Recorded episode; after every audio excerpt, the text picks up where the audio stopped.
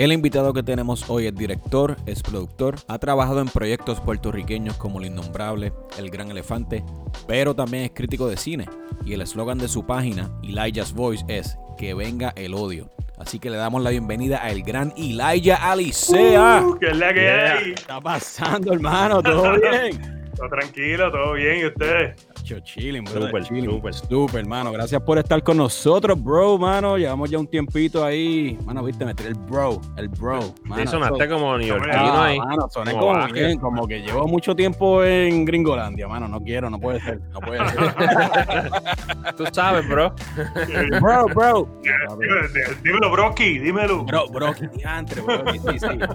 Pero ya eso era como de los viejos de uno, ¿verdad, Broki? Ya, ya, ya, ya, ya. ya estamos, ya estamos yéndonos muy lejos. Ya me tiré medio, ya me tiré medio por ahí. Mira, Laya, papá, bienvenido. Gracias por estar con nosotros, brother. Que venga el odio, mano. Que venga el odio. Te lo dije antes de grabar. El eslogan de tu página, de tu branding, mano, como personalidad en las redes, en los medios, es de las cosas que más me enfiebra y me pompea. Yo creo que tú me digas por qué que venga el odio, brother. Wow, después de esa introducción yo no quiero decir nada. No. No, mira, para mí es un honor estar aquí, by the way, después de haber visto una entrevista que tuvieron con, con Chicho. El chicho. De- yo, después de Chicho. Oye, eh, eh, Nacho, el chicho, eso estuvo durísimo, vaya, güey. Este, Durísimo, si Chicho está otro nivel. eh, Una escuelita, ¿viste? Una escuelita. No, durísimo. El que no haya visto el, el pod de, de Chicho, dele para allá y escuche y después viene aquí a tirarme odio a mí. no, mira, lo de, lo de que venga el odio es bien fácil, es sencillo. Yo cuando empecé la página de cine hace como de 200 años atrás, no mentira, broma.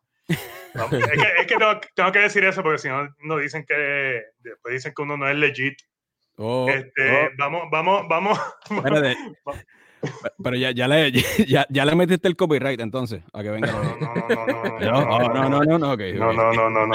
Mira, mira, mira. Vamos, vamos, ahora que viene, vamos, vamos a sembrar odio aquí. No, mira, lo que pasa es que a mí me encanta criticar películas y todo lo demás, pero cuando yo arranqué la página, eh, hace como cuatro años, cinco, no me acuerdo, cuando creé la página, yo empecé bien suave, bien slow. Este, mira, esta película está buena, esta está regular zona, esta no es la mejor, y usaba muchas palabras así medio idiota. y pues yo me sentía que no era yo. Y yo dije, contra, esta es mi voz, yo tengo que, que expresar mi voz. Mi, mi, mi página antes se llamaba VoiceOver. Y yo dije como que no, yo tengo que expresar la voz y decir lo que siento de verdad de corazón, porque yo siempre he dicho que yo soy una persona bien transparente y en este canal no lo estoy siendo, so no quiero ser nada así. Y dije, que se chave, de ahora para abajo voy a arrancar con esta cuestión a calzón quitado. Y empecé a hablar, bla, bla, bla, y la gente me dijo, ah, contra, me gusta el estilo, que habla sin, sin paños tibios, whatever. Y yo dije, no, no se preocupen, que eso se va a quedar. Pues, ¿qué pasa? Salió una película en Puerto Rico, que ya mismo voy a tirar el nombre en medio de tan porquería que es, Uh, que la, que la tiraron en los cines y que sí, yo fui a verla bien emocionado porque me interesaba la historia. Y fui con un pana, bla, bla, y vimos aquella porquería asquerosa en el cine. Y cuando salimos de allí de la sala, yo dije, diablo de clase de mierda. Entonces cogí la página y escribí y dije, esto es una basura, aprendí, mm, o sea, ahora sé menos de lo que sabía antes de entrar a la sala de cine. O sea, es asquerosamente mala. Este, este director es consistente en hacer porquería. Y, y me enojó. Me enojó porque para ese tiempo estaba la gente, habían dos o tres críticos que yo llamo críticos guachupita, y ojalá me escuchen porque son medio Uh. guachupita todavía, que decían que ellos no volvían a criticar películas puertorriqueñas porque cada vez que caían, eh, eh, criticaban películas puertorriqueñas les caían encima. Y dije, loco, ¿qué clase crítico tú eres? ¿Sabes? Si tú te vas a. Estados ¿Dónde, Unidos, ¿Dónde está la, trans- la transparencia ahí, mano? O sea, eh, Ah. ¿verdad? Como- tú haces tu trabajo y si te dan duro, pues, trabajo, parte de tu trabajo también. Ajá, Entonces yo decía que ni bueno ni malo iban a hablar más de las películas puertorriqueñas porque la gente venía y siempre tenía alguna mierda que hablar. Si tú eres crítico en Estados Unidos y sale Tenet, por ejemplo, tú la vas a criticar porque tú, ese es tu trabajo, caballo, no sea guachupita. Sí, sí. Entonces, pues yo me agité con esa gente y cogí esta película y la arrastré por el piso porque en verdad era una mierda. Y entonces Me, eh, la, by the way, diablo, me, va- me estaba hablando aquí y me va bien. Pero eso es parte de. Este, eso, eso es parte de. Este, la cosa es que, que la película es eh, la película del Boston y el camaleón, la historia de casi de diablo. La historia del Boston y el camaleón. El. Buster y el camaleón. Sí, ¿Qué, qué año? ¿Qué año? Vamos, vamos a buscarla aquí. No me acuerdo. No me acuerdo el año. Ya hasta borré el año. Ya la, ok. Eh, Era la historia del Monte de de Camaleón, que el director es este director que hace muchas películas leñas de, en Puerto. Rico. Es un clásico. Oh, ok, ya estoy viendo que la dirigió aquí. Ya la estoy viendo aquí. Oh, sí, pero Ah. ya, ya entiendo por qué te cayó Oh, sí. fuego. Ya entiendo por qué te cayó fuego ahí. Sigue, continúa. continúa. Entonces, procede, procede. Para ese tiempo yo todavía no tenía mi página. Yo escribía para una página que se llama Sección 10. Este, o S10. Yo escribía que todavía está. Vaya, güey. Este, le estoy dando el charao aquí, sorry, ¿verdad? Pero ahí está. Este, al que me dio la, al, al- al que me dé la, al que me dé la mano desde el principio, Dale, papi. No, va- eso se no hay Pues él la escribió la crítica y me empezaron a llegar textos y mensajes que cómo Uh. es posible que un puertorriqueño tirándole a otro, un puertorriqueño que está en la industria le está tirando a sus compañeros. Bueno, te digo, a mí me llegó un montón de odio full. Y pensé en cerrar la página porque me frustré. O sea, dije, en cerrar mi sección. Sí, sí, sí. Y dije, diablo, yo tiré y esta gente me cayó arriba, bla, bla, bla. Profesional, profesionalmente te afectó, te afectó eso bastante. ¿Sabes? Para nada, para ok, ok, ok. Para Solamente en cuestión de los, los, los- la los medios como las redes sociales, Claro. whatever. La-. Las redes, porque antes, yo, antes de ese, de ese día yo escribía para, para el periódico de mi pueblo, que es Guaynabo. Yo escribía ahí críticas de cine antes, hace muchos años, muchísimos años, y era escribir para ese periódico como tal. Pero este, después que empiezo en las redes, que ahí es que uno conoce de verdad el fuego de verdad, porque en el periódico, ¿qué te ponen a hacer? Nada, tú sabes. Pero eh, Bueno, con el redes- periódico, con el periódico tiene cierto vaqueo también del, del, ¿sabes? del periódico sí, como sí. tal. La compañía. Exacto. exacto. en las redes distinto empezó a caer fuego y yo una noche ahí durmiendo dije que la gente me va a silenciar lo que yo tengo que decir. Fíjese de eso, que venga el odio, que se chave. y, y ahí me decidí y dije, voy a abrir una página yo para no afectar a mis otros colegas, ¿verdad? Que Claro. soy yo bien hater en las páginas de ellos. Y vine y creé mi propia página y con mi eslogan, que venga el odio. ¿Por qué? Porque ahí yo decía lo, lo que sea y al que no le gustara se puede ir a 20 o 25 páginas más que hay. Sí, sí, sí. O sea, porque yo en ese momento a mí no me importa, en ese momento a mí no me importaba si yo perdía followers, si, no, si, si los followers se iban y eran los que no estaban con mi visión, a mí no me importaba. Ujú. Como yo, loco, vete, vete a 20 páginas, te las puedo hasta recomendar. Claro. Sí, es como dicen, es mejor tener 10 followers eh, genuinos, ¿verdad? Este, que se alineen a tu filosofía y a tu taste, que tener este mil followers que lo que están es este, nada, tirándote por el piso, claro. No, y te es- tienes que mantener este, fiel a ti, porque también tú no puedes pensar en eso, porque mira, la realidad es que cuando tú haces cine o trabajas en televisión, en lo que tú, tú pones un trabajo allá afuera y tú te estás desnudando ante el mundo. Eso tiene, no puedes esperar que todo el mundo le guste y que nadie comente. So, Exacto. también los cineastas tienen que cargar con, ¿cómo te digo? Con los dos sacos, el de ganar y el de perder. Hay gente que te va a De- de- destrozar de y tienes que bregar con eso. ¿De dónde vino esa presión Claro. cuando tú tiraste esa reseña, por ejemplo, de esta película? ¿Vino más de la producción como tal? Eh, ¿O vino más de la, de, de la fanaticada o, el, o la audiencia? Vino no más de, es fanaticada. Por eso, yo, yo sé dónde vino, yo sé dónde vino, pero quiero que... No, pero, pero, pero fíjate, vino, vino más de la, de la, de la gente, de, de los, Vino de la del público. Ok, ok. del público. Ok, Vino, más, de- vino más del público. Mira, yo estaba confundido, vino más del público. Vino sí, más sí. del público en ese momento. Después que yo me encuentro con cosas más adelante. Pero en eso, perdón, en ese momento vino del público. Y de hecho me encontré con colegas críticos y demás y fue como que, brother, te mandaste. Y yo, no, no me mandé, dije lo que siento. O sea, no me mandé, dije lo que yo siento. Porque yo me mandaría, si me pongo aquí a hablar de, de algo que, ¿sabes? Por ejemplo, yo he visto críticos que dicen, ah, no, pero fulano estaba muy gordo en la película. Eso no es una crítica, loco. Critica el producto, no critique otra estupidez. Yo critiqué el producto. El resultado, el resultado en general de la película, exactamente. Sí, sí, exactamente. Entonces, yo dije, no me mandé y así voy a seguir y al que le moleste, que se fastidie. Y desde ese momento ha sido esa, esa, esa forma. By the way, un pana me dijo, loco, todas las tan eh, raspado y al garete sobre las películas que debes quitarle el nombre de voice over y poner Elias Voice. Y yo como que, coño, me gusta, tú sabes, porque así, así no me escondo detrás de un nombre. Así no puedo decir, ah, eso fue voiceover que lo dijo. Claro, claro, exactamente. y, a la vez, y, a la vez, es como si estuvieras poniendo un, ¿sabes? Un, un, un warning. Tú sabes que esta es mi voz y tienes que bregar con eso, esta es mi opinión. Brega, y así ha pasado. Yo he criticado películas americanas y me han amenazado hasta de muerte. Ya. Eh, eso, te quería preguntar. Esta película boricua que criticaste, ¿ese fue el peor backlash o has tenido peores backlash que ese por criticar este peores? Pues mira, en ese entonces, pues yo no tenía muchos fans, so no, no, no fue tan grande. Eh, digo, ahora tampoco es que tenga muchísimos tampoco, pero en aquel momento tenía mucho menos. Y después cuando creció la página, que creció bastante, salió la película de Aquaman. Y cuando salió Aquaman, que para mí es... Eh, para mí es peor que una churrería. Este, yo hice la crítica y el, el, ah. título de la crítica fue Aquaman es peor que un buche gas. Esa fue la crítica literal, eso fue lo que escribiste. Sí. Y entonces, como toqué el tema de superhéroes que están en su apogeo. Sí, no, es que te voy a dejar seguir ahora, pero es que con los superhéroes la sensibilidad es bien grande. Bien, bien, grande. Demasiado estúpida, demasiado estúpida, diría yo. Sí, sí, claro, claro. Este, yo critiqué esa película.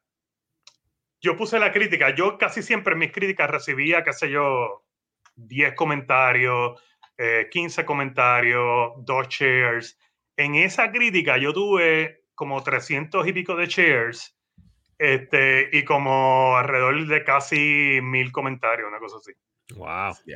fue, una estupidez. Yo me quedé como que, loco, ¿qué está pasando aquí? Mi teléfono no para sonar, se me agotó la batería, un montón de inbox y yo, lo que dice. Ya, ah, sí, sí. Yo, yo jurado dije, en uno de estos inbox voy a encontrar a Jason Momoa encojonado. de alguna forma. bueno, ya que, ya que mencionaste a Jason Momoa, pues que venga el odio. es, un actor del montón, es la verdad.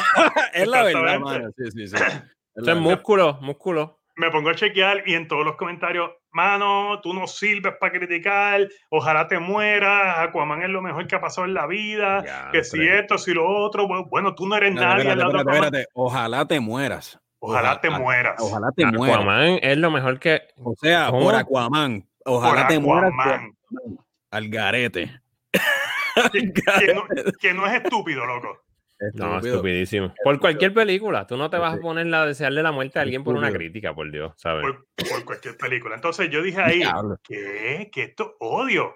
Ahora es que, me, ahora que estoy yo en mi salsa. Y ahí empecé, no, cacho, mala, mala es poco. Porque yo soy de las personas que a mí tú me... O sea, cuando te meten esa pollita, esa pollita, ok, así, tú me dijiste esto, papi, pues yo te voy el doble. Sí, sí, exactamente. Sí, sí, sí, sí, sí. Y ahí es que le dimos de verdad. Y entonces ahí la gente empezó, no, que tú odias a los superhéroes, bla, bla. Entonces algunas páginas de cine empezaron a llamarme el, el villano. el villano. Páginas, de cine locales en Puerto Rico. Sí. Pero el villano, wow, brother, a ese nivel a ese nivel. Pero es que. Bueno, que está bien tonto, ¿verdad? la gente. Diablo.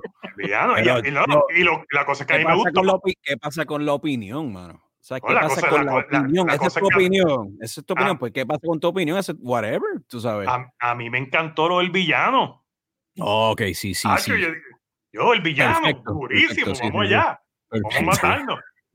Fíjate, yo recuerdo que yo fui a ver Avengers, la 1, al cine. Eh, y me acuerdo que la vi en una premiere en Cine Rubel. Y cuando estaba allí, qué sé yo, estaban los críticos más, reconocidos del país, en Puerto Rico, toda la cuestión. Cuando salimos, todo el mundo salió como que, diablo, qué brutal. Y, ¿te, te gustó? Y yo, loco, yo me salí a los últimos 15 minutos de película. Yo no aguanté Avengers 1. O sea, Avengers Ok, 1, ok. Cuando salió el maldito gusano con los tipos en, en jet ski que parecían de Power Ranger, yo dije, ¿qué mierda es esto que estoy viendo? Me quiero arrancar los ojos. Me fui. Ah, tú eres un hater. Loco, no es un hater, es mi gusto. ¿No te gustó? Sí, sí. Si para ti está buenísima, qué bueno. que Y eso, es lo que la gente tiene que entender, que los gustos son personales. Eh, a ti Pues- te puede encantar y a mí yo puedo decir que es una basura y tú tienes que respetar eso. ¿no? Imagínate. Es- exactamente. Entonces ellos, no, que tú eres un hater. Y yo, yo no soy hater. Hater es el que odia por odiar. Yo te puedo decir por qué está malo, por qué no me gustó. Ujú. O sea, y te lo puedo decir teóricamente hablando, teórico, yo te puedo decir por qué. ¿Me sigue? Por ejemplo, entonces- que, que- ok, hablaste del gusano y, de, y del, los, jets- los, los monstruos en jet ski, whatever, en Avenger. ¿Qué no te gustó en general de esa película, por ejemplo? De- No, la, peli- la película está buena hasta que llega ahí. hasta que llega ahí. Ahí fue que te Sí. saliste. O sea, la batalla final es esa. es el tercer voladores. película. Sí, sí. La, la batalla final, la batalla final. Tiraste, cuando te saliste, tiraste la reseña de esta película también. tiré la reseña también y la tiré y la tiré bastante buena porque dije Ok. la película me gustó bla bla excepto el final el final la cagaron o sea la embarraron la tiraron por un por un, por un basurero. Y ahí la gente empieza a decir que yo soy un hater de los superhéroes. Como lo único que nos está abarcando últimamente a nosotros es los superhéroes pues yo tengo un montón de tela para cortar. Incluso cuando yo decía que una película de superhéroes me gustó, la gente me tiraba porque pensaban que entre líneas yo estaba jugando. Que era sarcástico o algo así. Que era sarcástico. sí, sí. Porque, yo, di- porque yo fui a ver Winter Soldier al cine y cuando salí, se acabó Winter Soldier y dije, diablo, Winter Soldier está brutal, me encantó. Esa película es buenísima, esa película es buenísima, sí, sí. fin". Sí, y yo- Pero también es una película que tiene elementos que se alejan, ¿sabes? Eh, El CGI no está tan presente, tú sabes, es una película más de acción. Es un- un trip diferente también, tú sabes. Exactamente. Sí, sí. Y cuando yo dije eso, la gente, ah, tú eres un hater. Y yo, ¿de qué hablan? Si estoy diciendo que está brutal. Ah, no, porque estás diciendo que está brutal, pero, pero eso es sarcástico. Y yo, pero Oh, diablo, espérate, eso es, no te creían que tú No estabas... le creen ya, pero verdad- perdió la no credibilidad para No. para papi. con los superhéroes perdí toda la credibilidad posible. Y yo dije, si digo que está buena, me van a, me van a criticar, si digo que está mala también. Que se chave, entonces voy a decir lo que siento y para la porra. Y pues eso fue una de las controversias eh, más feas, la de Aquaman. Y Sí, me molestó. A- al Me punto- molestó al mucho. punto de amenaza de muerte, o sea, diablo, tú sabes. Lo más que me molestó, mira, porque a mí tú me puedes tirar con lo que sea, a mí no me importa, pero lo más que me molestó es que puso nerviosa a, gente de mi familia. Y porque empecé a recibir eh, fuego de duro en, en los inbox. Y si ya mi familia se ve un poquito afectada o involucrada, ya, ya me empieza a molestarme, sí. Claro, sí, sí, obli- obligado. Y, sí, y ahí fue como que, mira, ya basta, ¿sabes? Basta, ya esta mierda se fue de control. ¿sabes? Vam- Vamos a lo que venimos. Y después salió otra película y volví otra vez con hate, otra vez, porque era una mierda más. Y no me importó. Y así me fui acostumbrando al odio hasta que cogí de eslogan, que venga el odio. Tú tira, que yo lo voy a recibir, me importa un bledo. Si me da la gana de contestarte, te voy a contestar. Si no, pues vete para el... Claro. No, y esta, moviéndonos más o menos en esa misma línea, es que esta es la cultura de Rotten Tomatoes, IMDb, tú sabes, este, mezclada con las redes sociales, donde las redes sociales ejercen una presión tan y tan fuerte en que, por ejemplo, a ti, por obligación, te tiene que gustar cierto proyecto, cierta película, cierta música. Que la eh, gente o ya, sí, ya no tiene criterio propio, la gente. Básicamente se dejan llevar por el tren o se dejan llevar Sí, por sí. lo que Rotten Tomatoes le esté diciendo. Exacto. Y eso es lo que van a ver o lo que les va a gustar. Y ya están condicionados, como te E- digo, e- ¿sabes? Ese, ese trend, esos números de Rotten Tomatoes, mano, yo siempre los cuestiono bien exagerados. ¿Tú me entiendes? Sí, La- sí. e- El, consenso de Rotten Tomatoes, crítico versus audiencia, Es que es eso, un consenso. es un consenso. Entonces, por eso, pero es un consenso, una presión. Entonces, si por ejemplo tú dices, si tú te das contra esa vertiente, si tú te vas contra esa, contra ese grupo de, ¿verdad? De, de personas que le gustó esa película o ese proyecto, dices, pero es que tú no has visto los números que tiene esa película en Rotten Tomatoes, papi, está en 90%. Y yo, pero ¿y, y qué pasa que está en 90%? ¿Sabes? Whatever. Está, no he equivocado muchas veces. Películas que a mí me han encantado tienen un, un porcentaje pésimo. Y yo, Exacto, pero es lo mismo. Paddington, parte 2, es buena, pero tiene 100% en Rotten Tomatoes. Sí, sí, no, no, no. 100. Sí, sí. 100, 100, 100. Exacto. Entonces, eh, puedes sacar o tergiversar, ¿sabes? O sacar de, ¿sabes? Crear una realidad ¿sabes? Falsa. No sé, no sé cómo explicarlo, de lo que en realidad es ese proyecto, esa película. No, y yo creo que puede hasta, hasta, ¿cómo te digo? Como, eh, puedes hasta, hasta hacer morir un proyecto antes de que empiece, porque tú estás diciendo, esto no sirve, y hay mucha gente que se deja, eso es religión para ellos. Rotten Tomeiro es, si ellos dicen que es mala, es mala, y no voy a verla, y tú estás condicionando es como tú ves la película eh, Cuties. Eh, Cuties es que se llama. La, que tuvo la controversia con las no, nenas. No la, he visto, no la he visto. Sé que, tiraste, sé que tiraste una reseña. Sí, la, película, como película, como película, está bien buena. Ahora, lo demás es lo demás, pero no vamos a hablar de Cuties, vamos a hablar de la puntuación. En, en, en IMDb hay dos puntuaciones. Está la, de las estrellas, que es la que da las personas, y está el Metascore. Claro. Esa película en el Metascore creo que tiene 70%, o sea, está en green, está verde, está, buena. Y en, y en puntuación creo que tiene 2 puntos algo. Wow. Y esa puntuación de 2 puntos algo está desde antes que estrenara la película. Son la misma gente mata los, puede matar, como tú dijiste, puede matar los proyectos o puede salvarlos en una puntuación.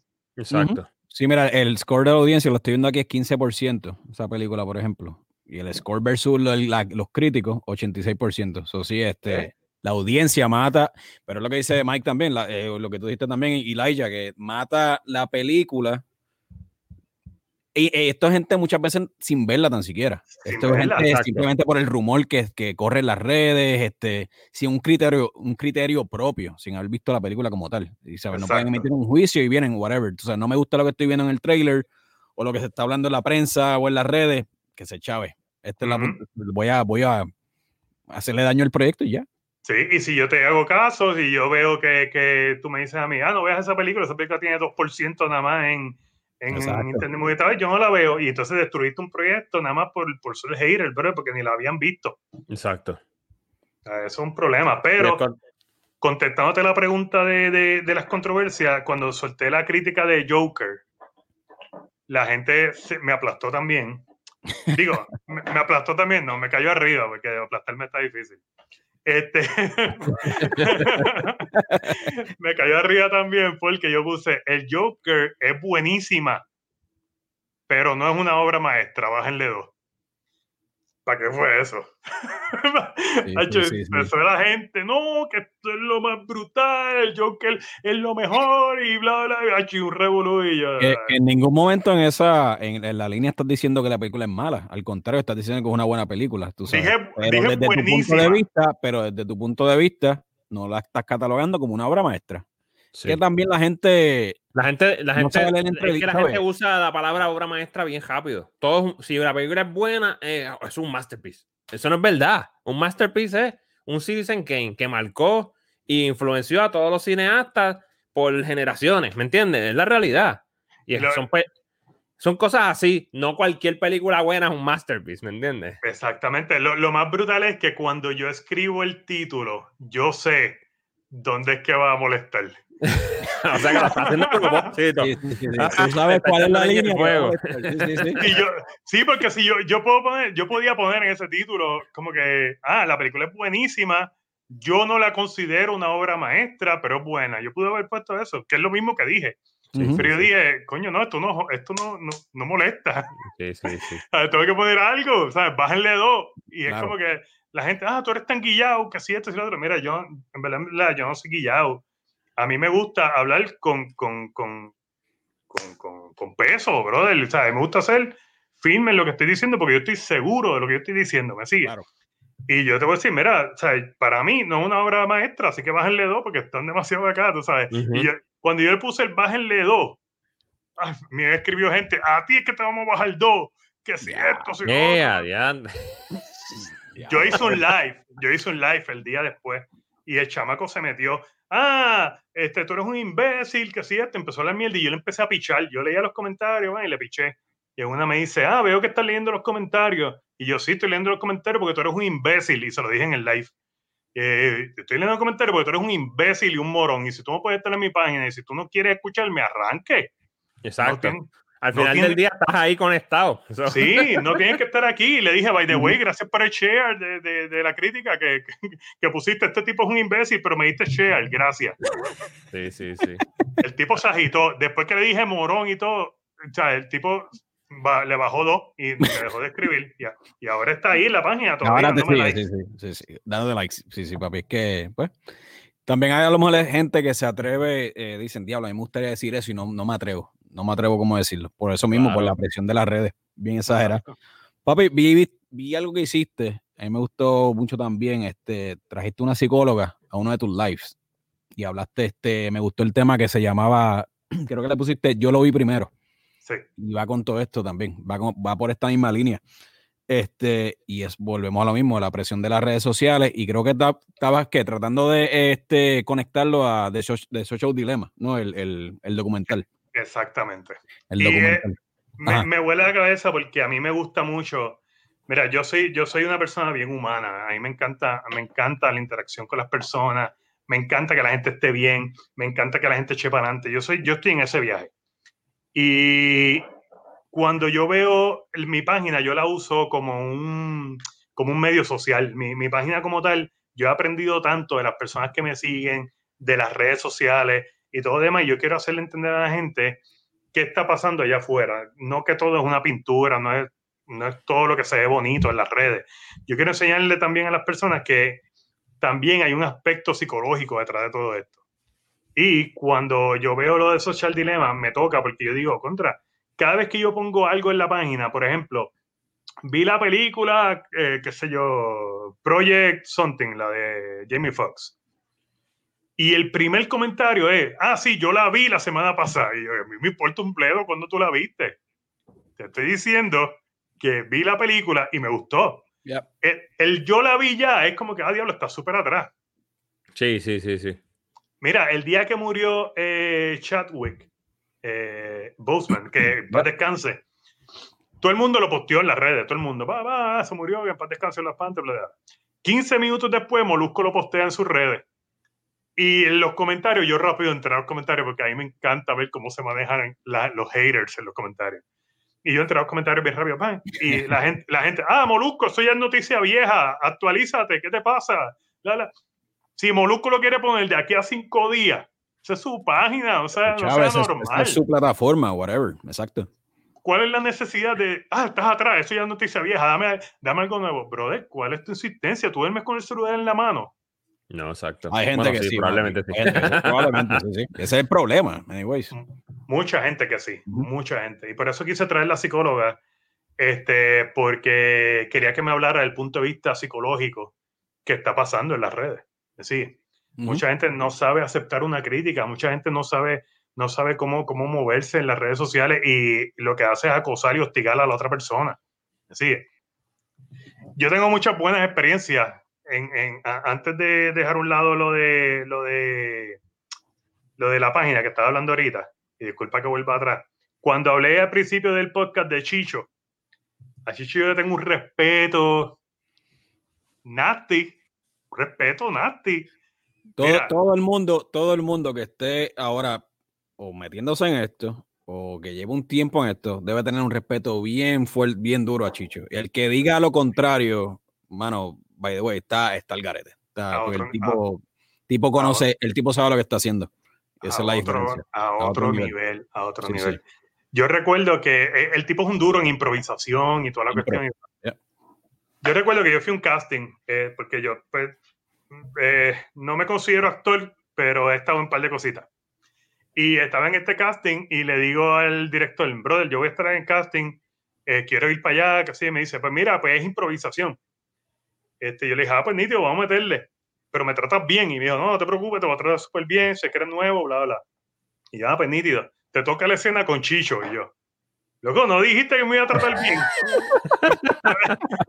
ya, ya, llevo, ya, ya, llevo menos 10. sí, sí, sí, Ya me fastidié. Y, y hice la escena con Chicho y me partió, obviamente, porque el tipo tiene 20 mil años de experiencia en esta cuestión. So, me partió, la cosa es que nunca me dieron el papel porque yo soqueaba y pues Chicho estaba bien duro, so whatever.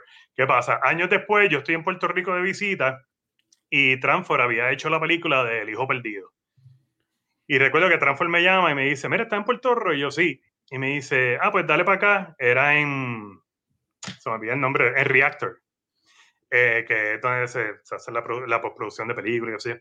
Me dice, dale para acá, que tenemos un screening privado y quiero que la veas y nos digas tu opinión. Y ah, pues dale, pues, pues fui. Y allí estaba Chicho, estaba Transfor, estaba todo el corrido de producción, bla, bla. Cuando se acaba la película, yo doy mi crítica de la película porque me la pidieron. Este, Transform me dice, mira, yo quiero que hables aquí y nos digas qué te pareció. Pues yo, ahí. Ah. Ya venga el odio. Mm, pues sí, me la pidieron. La cosa es que la di. la cuestión es que Chicho es brillante, brother. Y me dice, brother, ¿sabes qué? Todo lo que me has dicho eh, lo, lo, voy a, lo voy a abrazar pero tienes que entender esta otra parte. Y me explicó parte por parte, se tomó el tiempo para hablarme y explicarme el porqué de muchas cosas. ¿Me sigue? Pero las explicado de una manera que tú decías como que contra, yo la vi del punto crítico, él la está viendo de otro punto de vista y maybe mi gusto no tiene que ser igual al de él. Pero la forma de explicar y la psiquis detrás de cada cosa era sumamente inteligente e interesante. Y eso, si en algún momento Chicho me escucha, brother, he aprendido mucho de usted. Usted es un caballo. Y, no tan solo eso, que Chicho vive con los pies en la tierra, mano. También, tú sabes, es un tipo que, tú sabes, eh, tiene las puertas abiertas. Este, es, un tipo que la gente puede pensar que es inaccesible ya por la trayectoria o los años que lleva y, siempre tiene un buen consejo para darte. Te va a decir la verdad en la cara, literal, como el podcast de él, dándote en la cara, así mismo te va a meter el tú sabes, y te va a decir, no, papi, estás haciendo esto mal. O sea, tienes que hacerlo así, o el tipo no, y tenga. Y by the way, eh, lo que él dijo de Transfer en el episodio de él fue Chicho, no fuimos nosotros.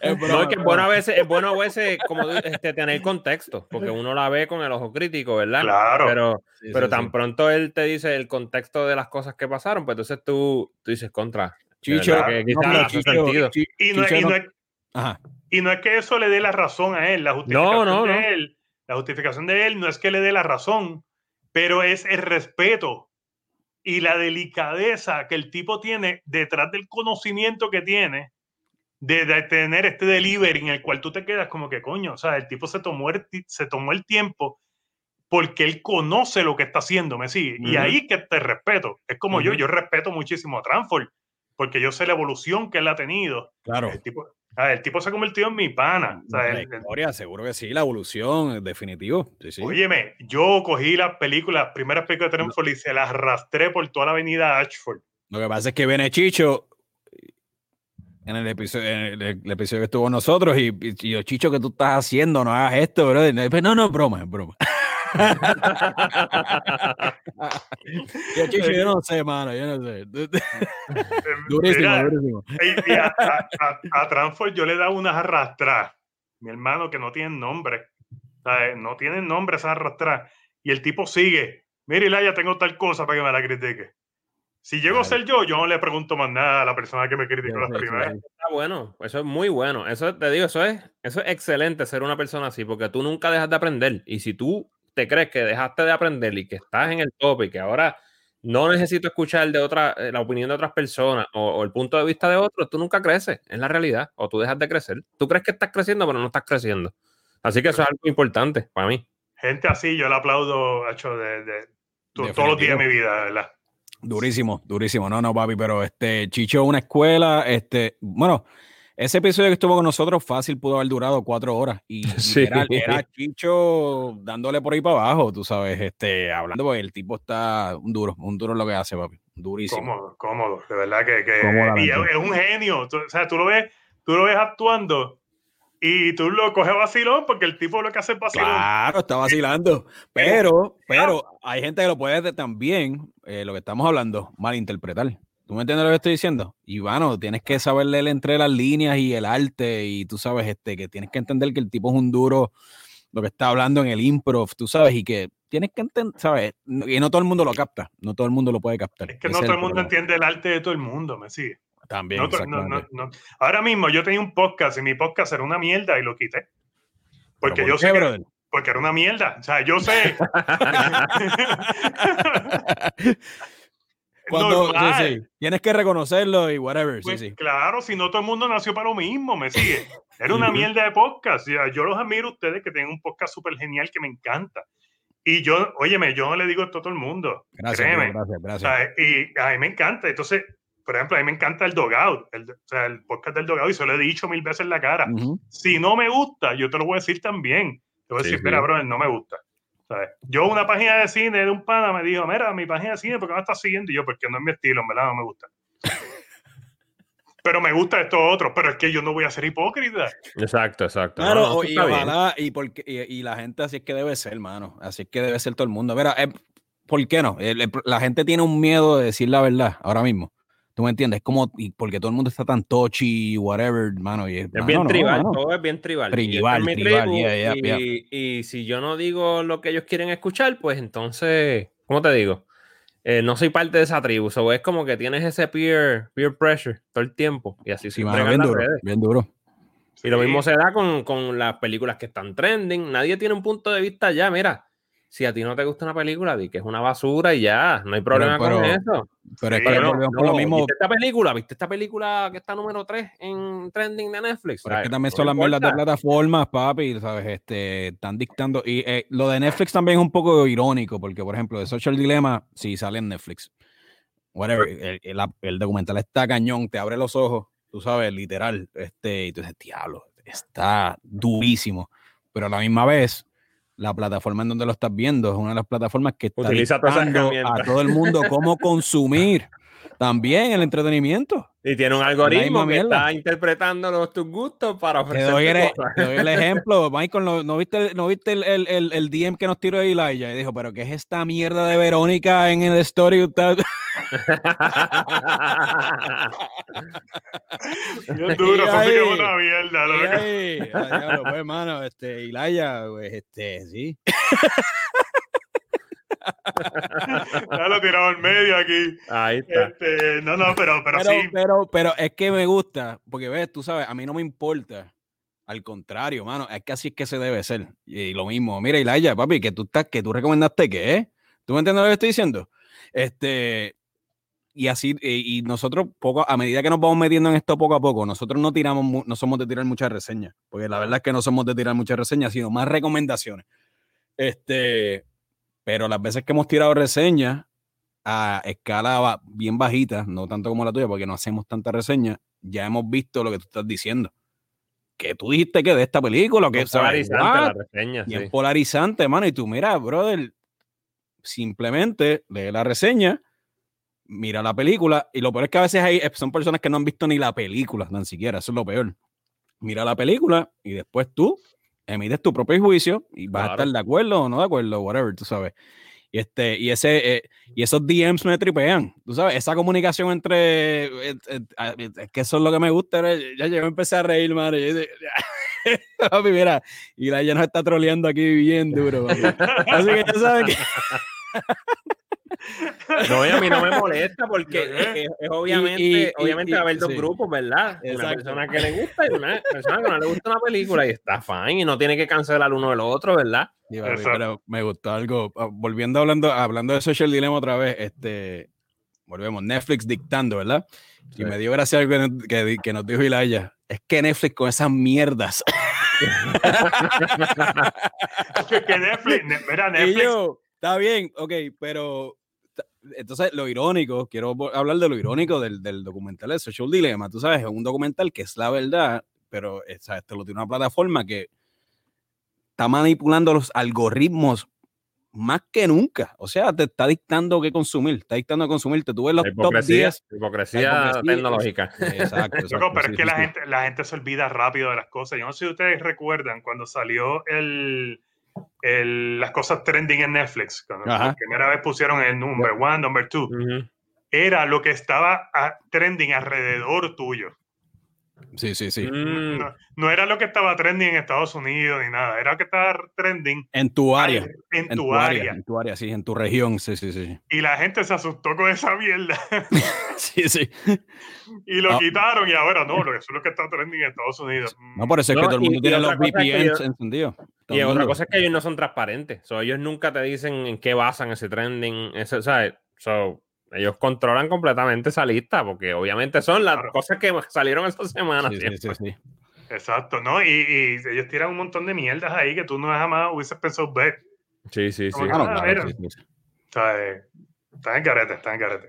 Y Laia, hablando de, estábamos hablando de Transfer, ¿verdad? Y hablando, de- no, eso nos lleva un poquito al cine boricua. Obviamente, trabajaste en proyectos como El Gran Elefante y Lo Innombrable. ¿Tú sigues haciendo cine en Estados Unidos ahora mismo o de de alguna forma o en algún- en cierto aspecto o, o te alejaste completamente y te estás dedicando totalmente a la, a la página de, de las películas? Las Ahora mismo- reseñas? Ahora mismo estoy dedicando totalmente a la página. Ok. Este, ya llevo como unos casi dos años en la página. Trabajé en producciones como PA y todo lo demás. Acá, en producciones grandes. Y, pero ya, o sea, nada, nada que involucrara a mi mente este, para hacer eh, películas. Pero en Puerto Rico sí, trabajé en muchas producciones este, que extraño un montón volver. Y todavía estoy trabajando en un par de producciones que tengo colegas que me dicen, mira, pues tienes tiempo para leerle un guion y criticármelo. Y yo, pues claro, claro que sí, envíamelo y, y lo, lo revisamos. Y me lo he enviado, se lo he revisado, le da los insights y demás, y se lo envío para atrás y nos mantenemos en esa comunicación back and forward. Eh, eso es más lo que estoy haciendo y me encantaría desarrollarme más en esa área. En esa Claro. área de, de coger, poder coger un guion y leerlo, porque cuando yo lo leo es como si yo estuviese ya sentado en la sala viendo la película.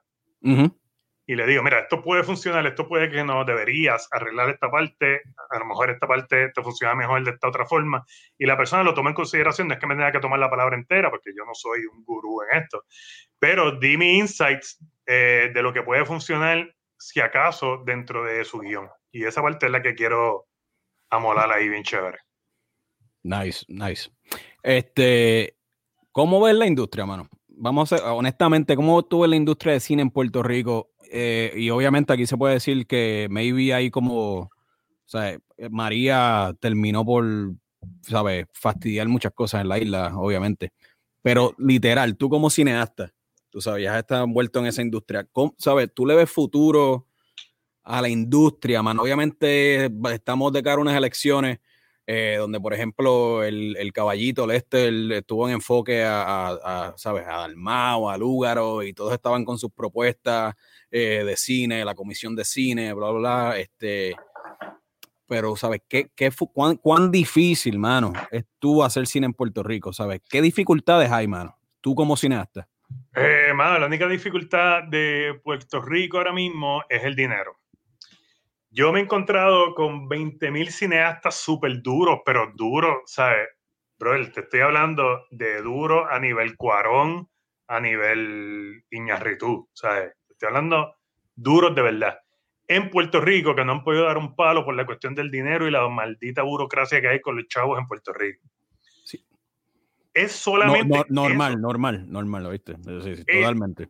el talento, brother. Tú te encuentras con tipos como Álvaro Aponte, que es una bestia que tiene la película del sonido del, del silencio del viento, que está súper en la madre. Tú te encuentras con gente como Ari Maniel, este, Ángel Manuel Soto, eh, gente que de verdad ponen la sangre en esto y, mano, hacen una cosa tan de calidad que si tuviesen dinero en las manos, de verdad, o sea, dinero, estamos hablando de, de- de- de melones, Yep. grandes, brother, estarían en el mismo nivel o quizás sí más que un Iñarritu, un Cuarón y tendríamos, tendríamos una representación asquerosa. Pero como todo problema, el problema es el dinero. Los porque fondos. el, tale- el talento está, unos DP, Puerto Rico tiene unos directores de fotografía que no tienen nada que envidiarle al Chivo, ni, ni, ni, ni, o sea, ni a, a nadie. No tienen nada que enviarle a nadie. Son unos directores de fotografía siete pares. O sea, tienen camarógrafos que ese, mira, ese, ese, esa mano no le tiembla. unos foquistas geniales, ¿sabes? Puerto Rico, mano. Sí, hay talento en, en, la Está al otro nivel. Sí, sí, sí. Eso sí, eso no hay duda, eso no hay duda. lo que no están son las herramientas para, para showcase, ¿sabes? Para, para, para que ese talento se pueda llevar al máximo. Es el dinero y la, y la falta de confianza que a veces traen plataformas, como por ejemplo Netflix, HBO eh, Max y todas esas plataformas. Cuando Puerto Rico lleva un producto, y esto lo he aprendido de grandes cineastas que han hablado acerca de esto, cuando Puerto Rico tiene un producto y lo presenta a varias de esas plataformas, muchas de esas plataformas le dicen que no, porque nosotros somos un nicho bien pequeño. Y al ser un nicho bien pequeño, no representa un dinero para ellos a menos que tú hagas una serie como por ejemplo Nicky Jan, que Nicky Jan mundialmente reconocido el tipo y en Latinoamérica adoran a Nicky Jan. Pues obviamente series como por ejemplo Nicky Jan, aunque pasaron por el struggle también de ser una serie eh, eh, puertorriqueña y en colaboración, le causó trabajo llegar ahí. Esa puede tener más salida que una película, por ejemplo, como El silencio del viento de Álvaro, que también es otra joya, pero es por el hecho de que el nicho es pequeño. Y eso es algo que tenemos que abrir fronteras de alguna forma y poner a alguien que realmente sí le importe la industria de cine y que no jale solamente para su, para su lado. Porque si a mí me ponen allí, yo le doy los chavidos a mi corillo y los demás que se fastidien. Claro, y ese era el problema que había, ¿no? Con la comisión de cine también, este, que es lo que estaba pasando. Exactamente, esa distribución de fondos. Sí, era por más como, como se mueve la política en general. Sí, sí, claro. Exactamente. Una vez eso deje de ser algo político, yo entiendo que Puerto Rico tiene una representación asquerosa en el mundo, ¿verdad? Yo creo que Puerto Rico está en su mejor momento de cineastas en Puerto Rico, emergentes y no emergentes, gente que lleva años por ahí, como Cristian Suárez, gente que, que siguen dando palos. Toda esa gente, hermano, lo que le hace falta es dinero y que la gente deje la hipocresía de que somos un nicho pequeño y nos presenten al mundo como real que somos, que somos cineastas de altura.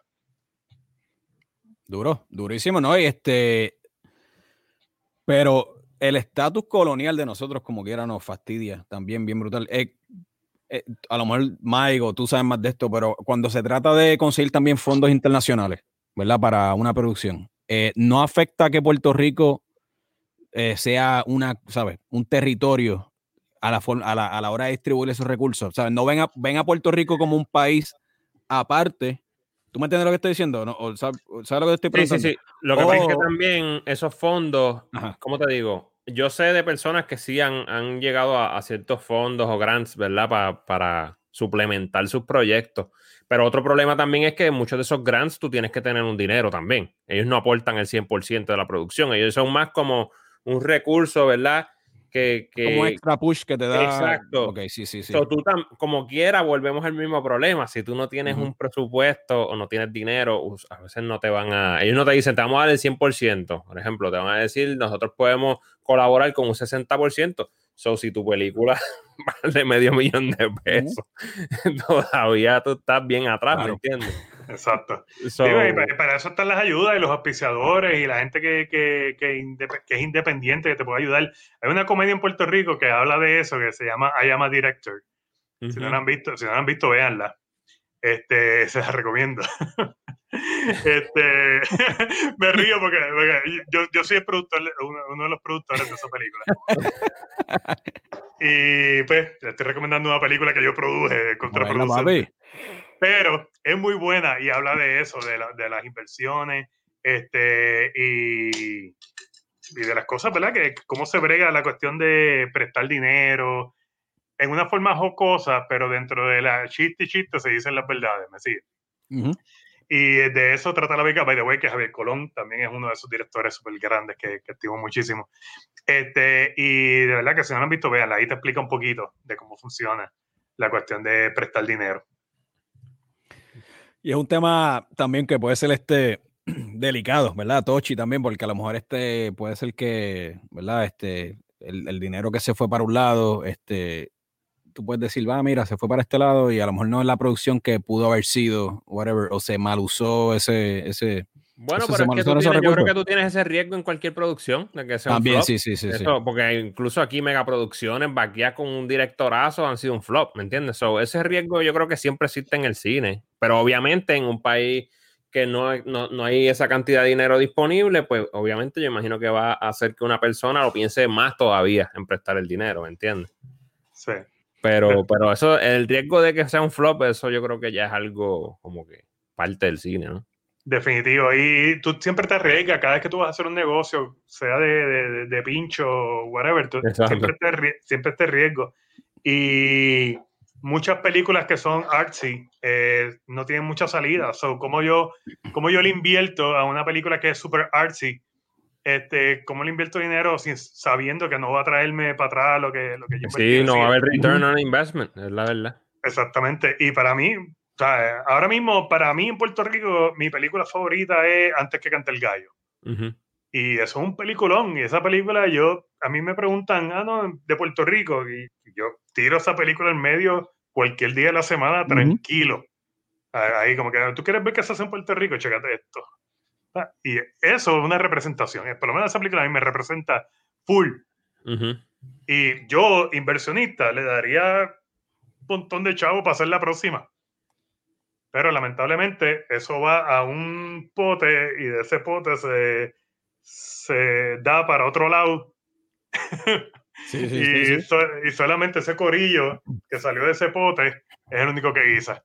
Existe, o sea, que eso está, eso sí, eso es algo, eso es algo certero. ese corillo, exacto, es el único. Y eso, y eso es lo, bueno, eso, es, eh, que, es que también eso es algo que se da mundialmente, eso no es en Puerto Rico, eso es algo, tú sabes, bueno, ya lo dijimos, la, el 90% de las producciones que salen es una, y no estoy hablando de Puerto Rico ahora, mundialmente. Claro. El 90% del contenido que sale se, se, puede perder. Entonces, no es que se puede perder, es una. No, no está allí. Dilo, dilo. Venga, no está a la altura, sí, sí. No está a la altura. Exactamente, está a la altura. Sí, sí, sí, sí. Pero sí, Puerto Rico está en su mejor momento, brother. Y si hubiese, si hubiese dinero, o sea, si hubiese dinero, brother, las producciones que saldrían de aquí, coge las que estuvieran nominadas al Oscar. Obligado. Olvídate de que, ah, nos pusieron, nos, quitaron de, del foreign language o como se llame ahora la, la, nueva versión, que hay que hablar políticamente correcto hasta para ir al baño. Sí, sí, sí. Este, sí, como se llame, que International Something, qué sé yo el nombre que le pusieron. Que nos quitaron de ahí y ahora tenemos que competir con los grandes. Ay, cogimos miedo. Pero, eh, pero es que si tú ves películas como Parasite, dime tú que en Puerto Rico yo no puedo hacer una producción como Parasite.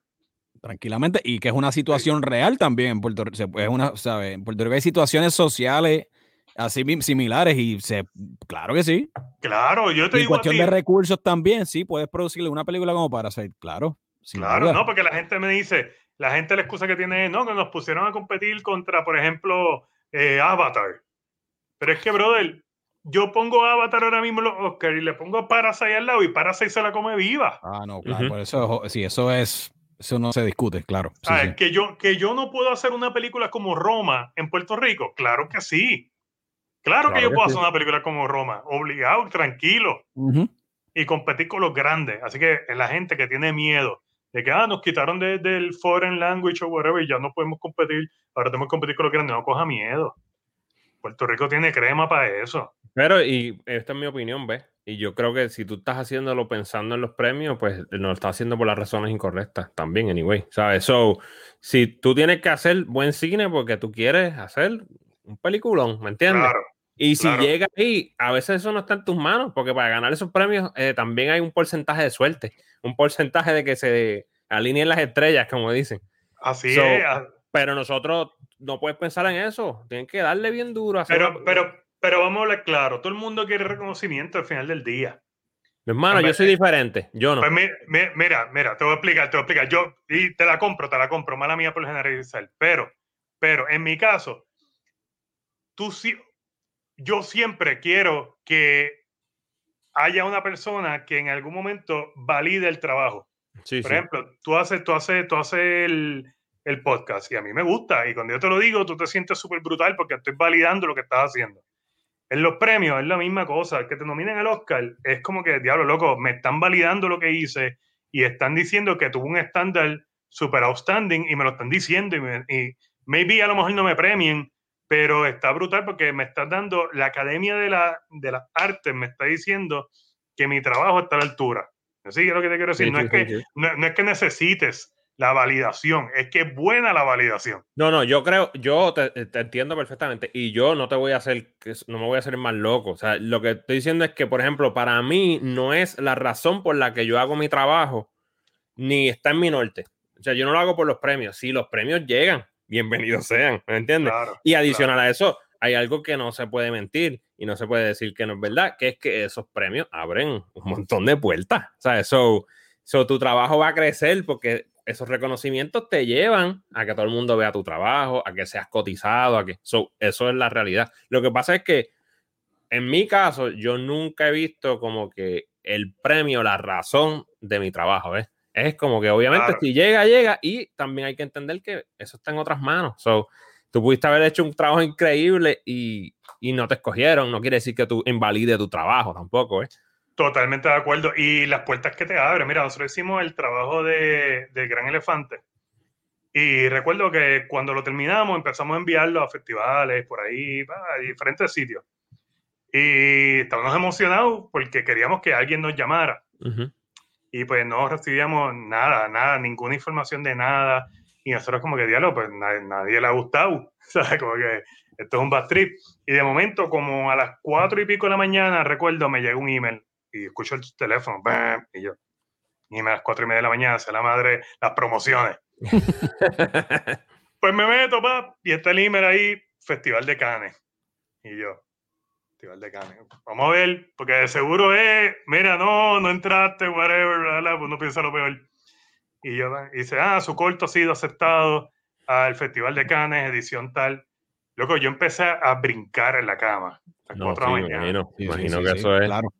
Y yo como, ¿qué? ¿En Cannes? ¿sabes? Y llamé a mi socio CJ, y que, y que es el director, y yo, CJ, caballo, ¿sabes? Cannes, caballo. No, para un cineasta eso es un sueño. Eso, no me, no me malinterpretes, ¿sabes? Es lo que te digo, es el, que no debe ser tu norte, pero si llega, obviamente, a No, llorar te ha dicho. Yo creo que a lo mejor lo- a lo que tú te refieres es que, es, que, no, que no es tu drive. Que no es el drive, no es no el, no motor. Claro, sí. Claro, claro, yo no hice la película pensando, diálogo, esto es para que Cannes lo coja, ¿no? ¿Sabes? No, no, no, es, no es el camino tampoco. Exacto. Pero, mano, la validación es como que, o sea, yo nada más con ese email yo tenía, punto. O sea, ya, No, ya mí- claro, no. Y eso te da drive para seguir y sabes que estás haciendo algo bien. Y, Loco, después que yo le puse al póster eh, Festival de Cannes, ta, ta, ta, ta, ta, loco, me llamaron sí. de 20 sitios distintos. Sí, sí, Sí, sí, sí, sí, sí. ¿no? Sí, El porque eso, eso cambia la percepción también de la, de la audiencia, obviamente. Loco, sí, sí. a nosotros nos llamaron Colombia, Argentina, festivales grandísimos, New York. O sea, era como que, loco, el corto lo queremos, lo queremos. Y todo el mundo quería la premier. Y yo, pues si todo el mundo quería la premier, la- no va a ser premier en ningún lado porque tengo que dárselo a alguien, ¿no? Exacto. Whatever. Entonces, como que tú no has visto ni mi corto y ya quieres la premier. ¿Por qué? Porque un solo festival lo validó. No, claro. No, yo para, para mí, bueno, no se ve, pero para mí que Canes, incluso mucha gente prefiere estar en Canes que nominado al Oscar, te voy a ser sincero. Definitivo, defi- definitivo. Y Digo, el que, el que ama el arte del cine, ve. eh, cl- claro, yo, yo no, sí, sí, también. nosotros, nosotros tampoco fue que estuvimos nominados a la Palma de Oro. sí, sí, sí.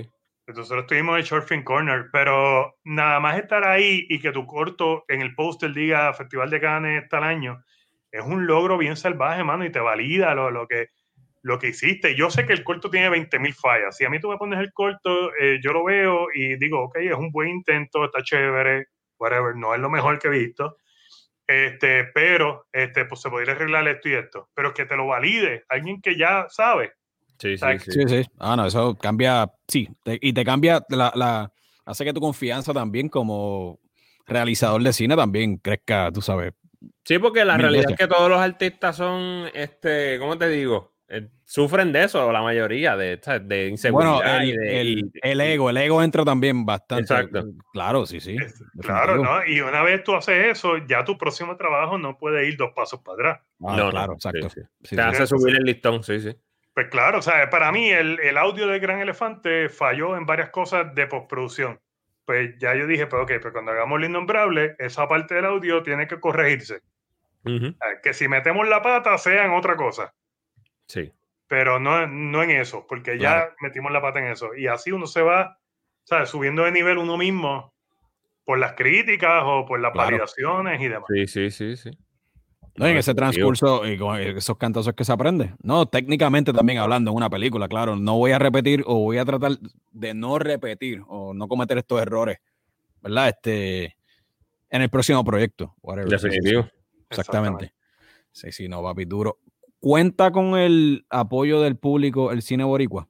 ¿Cuenta con el apoyo del público? ¿Cuál es la percepción que se ha creado en el público puertorriqueño? Y esto tiene también mucho que ver con la distribución, eh, obviamente, tú sabes, eh, entiendo yo también, ¿verdad? Donde el acceso a, esta, a, esta, a estas películas, a estos proyectos, ¿cuenta con este apoyo? ¿Tú crees o cómo, y cómo tú lo ves? Lo que pasa es que Puerto Rico está acostumbrado al vacilón. Al blockbuster también. a- Sí, sí, yo entiendo lo que te estoy yo entiendo, exacto, entiendo lo que estás Sí, diciendo. está ahí. acostumbrado al vacilón y tú te quieres, tú, tú quieres taquilla, haz una película de comedia va, que, que vacile.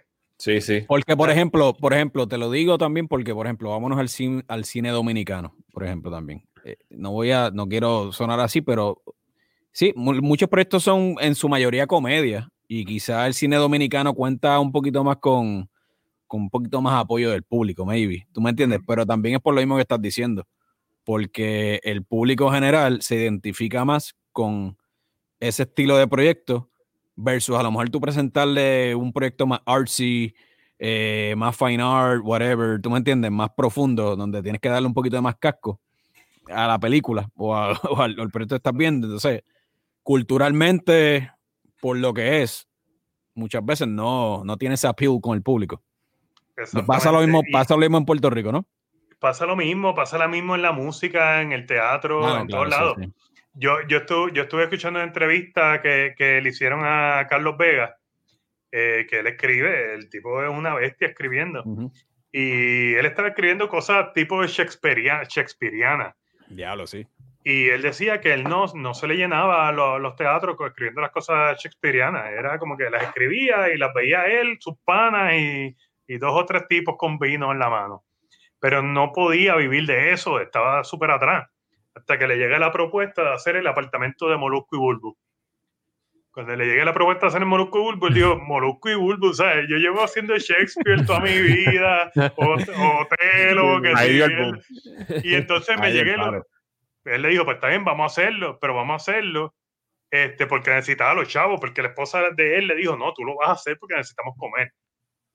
So él dijo, pues vamos a hacerlo y llama a la producción y le dice, mira, yo lo voy a hacer, pero me voy a poner un seudónimo.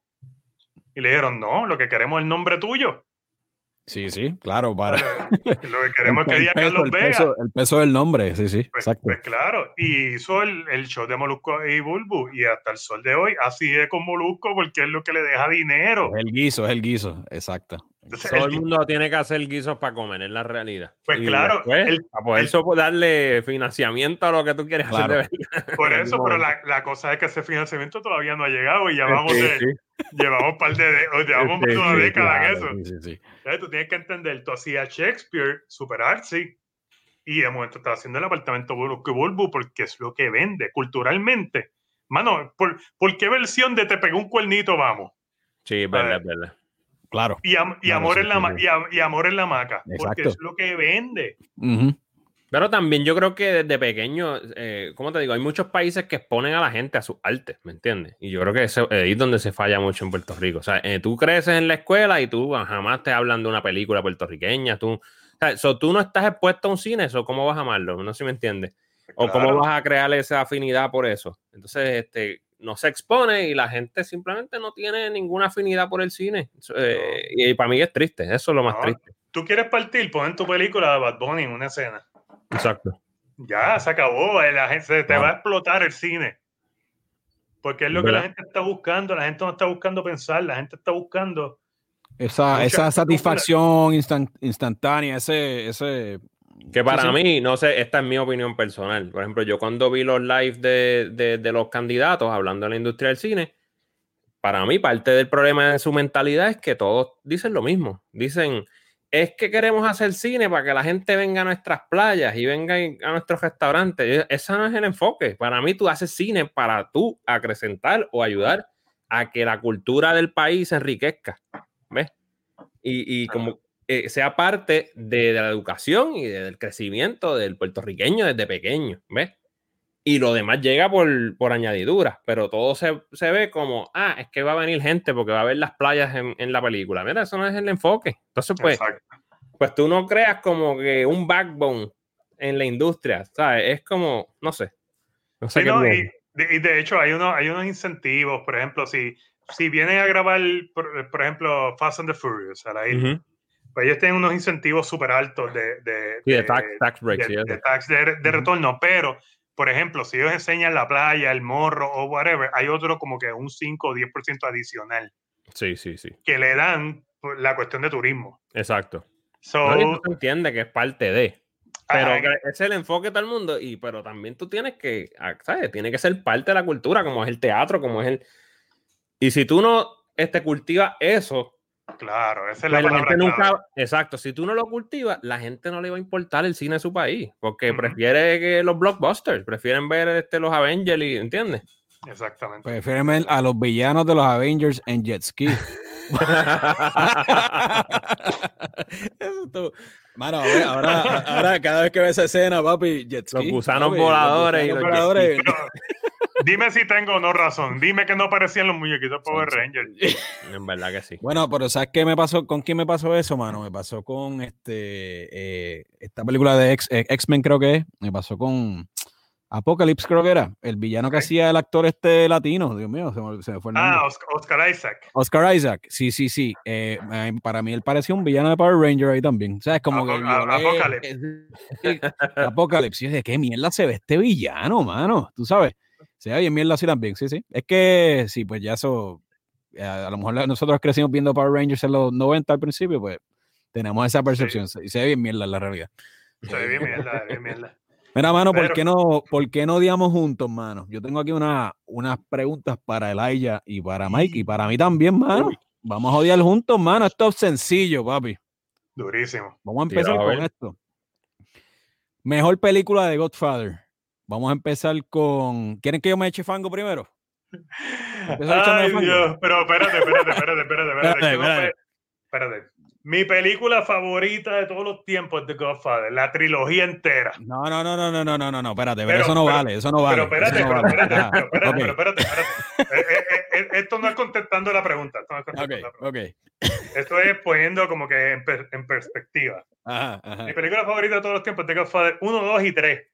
Ahora, después de esta pregunta, tú puedes seguir con todas las preguntas que tú tengas, whatever, pero en algún momento de tu vida, tú me tienes que dar un break para hablar acerca de estas películas con detalle.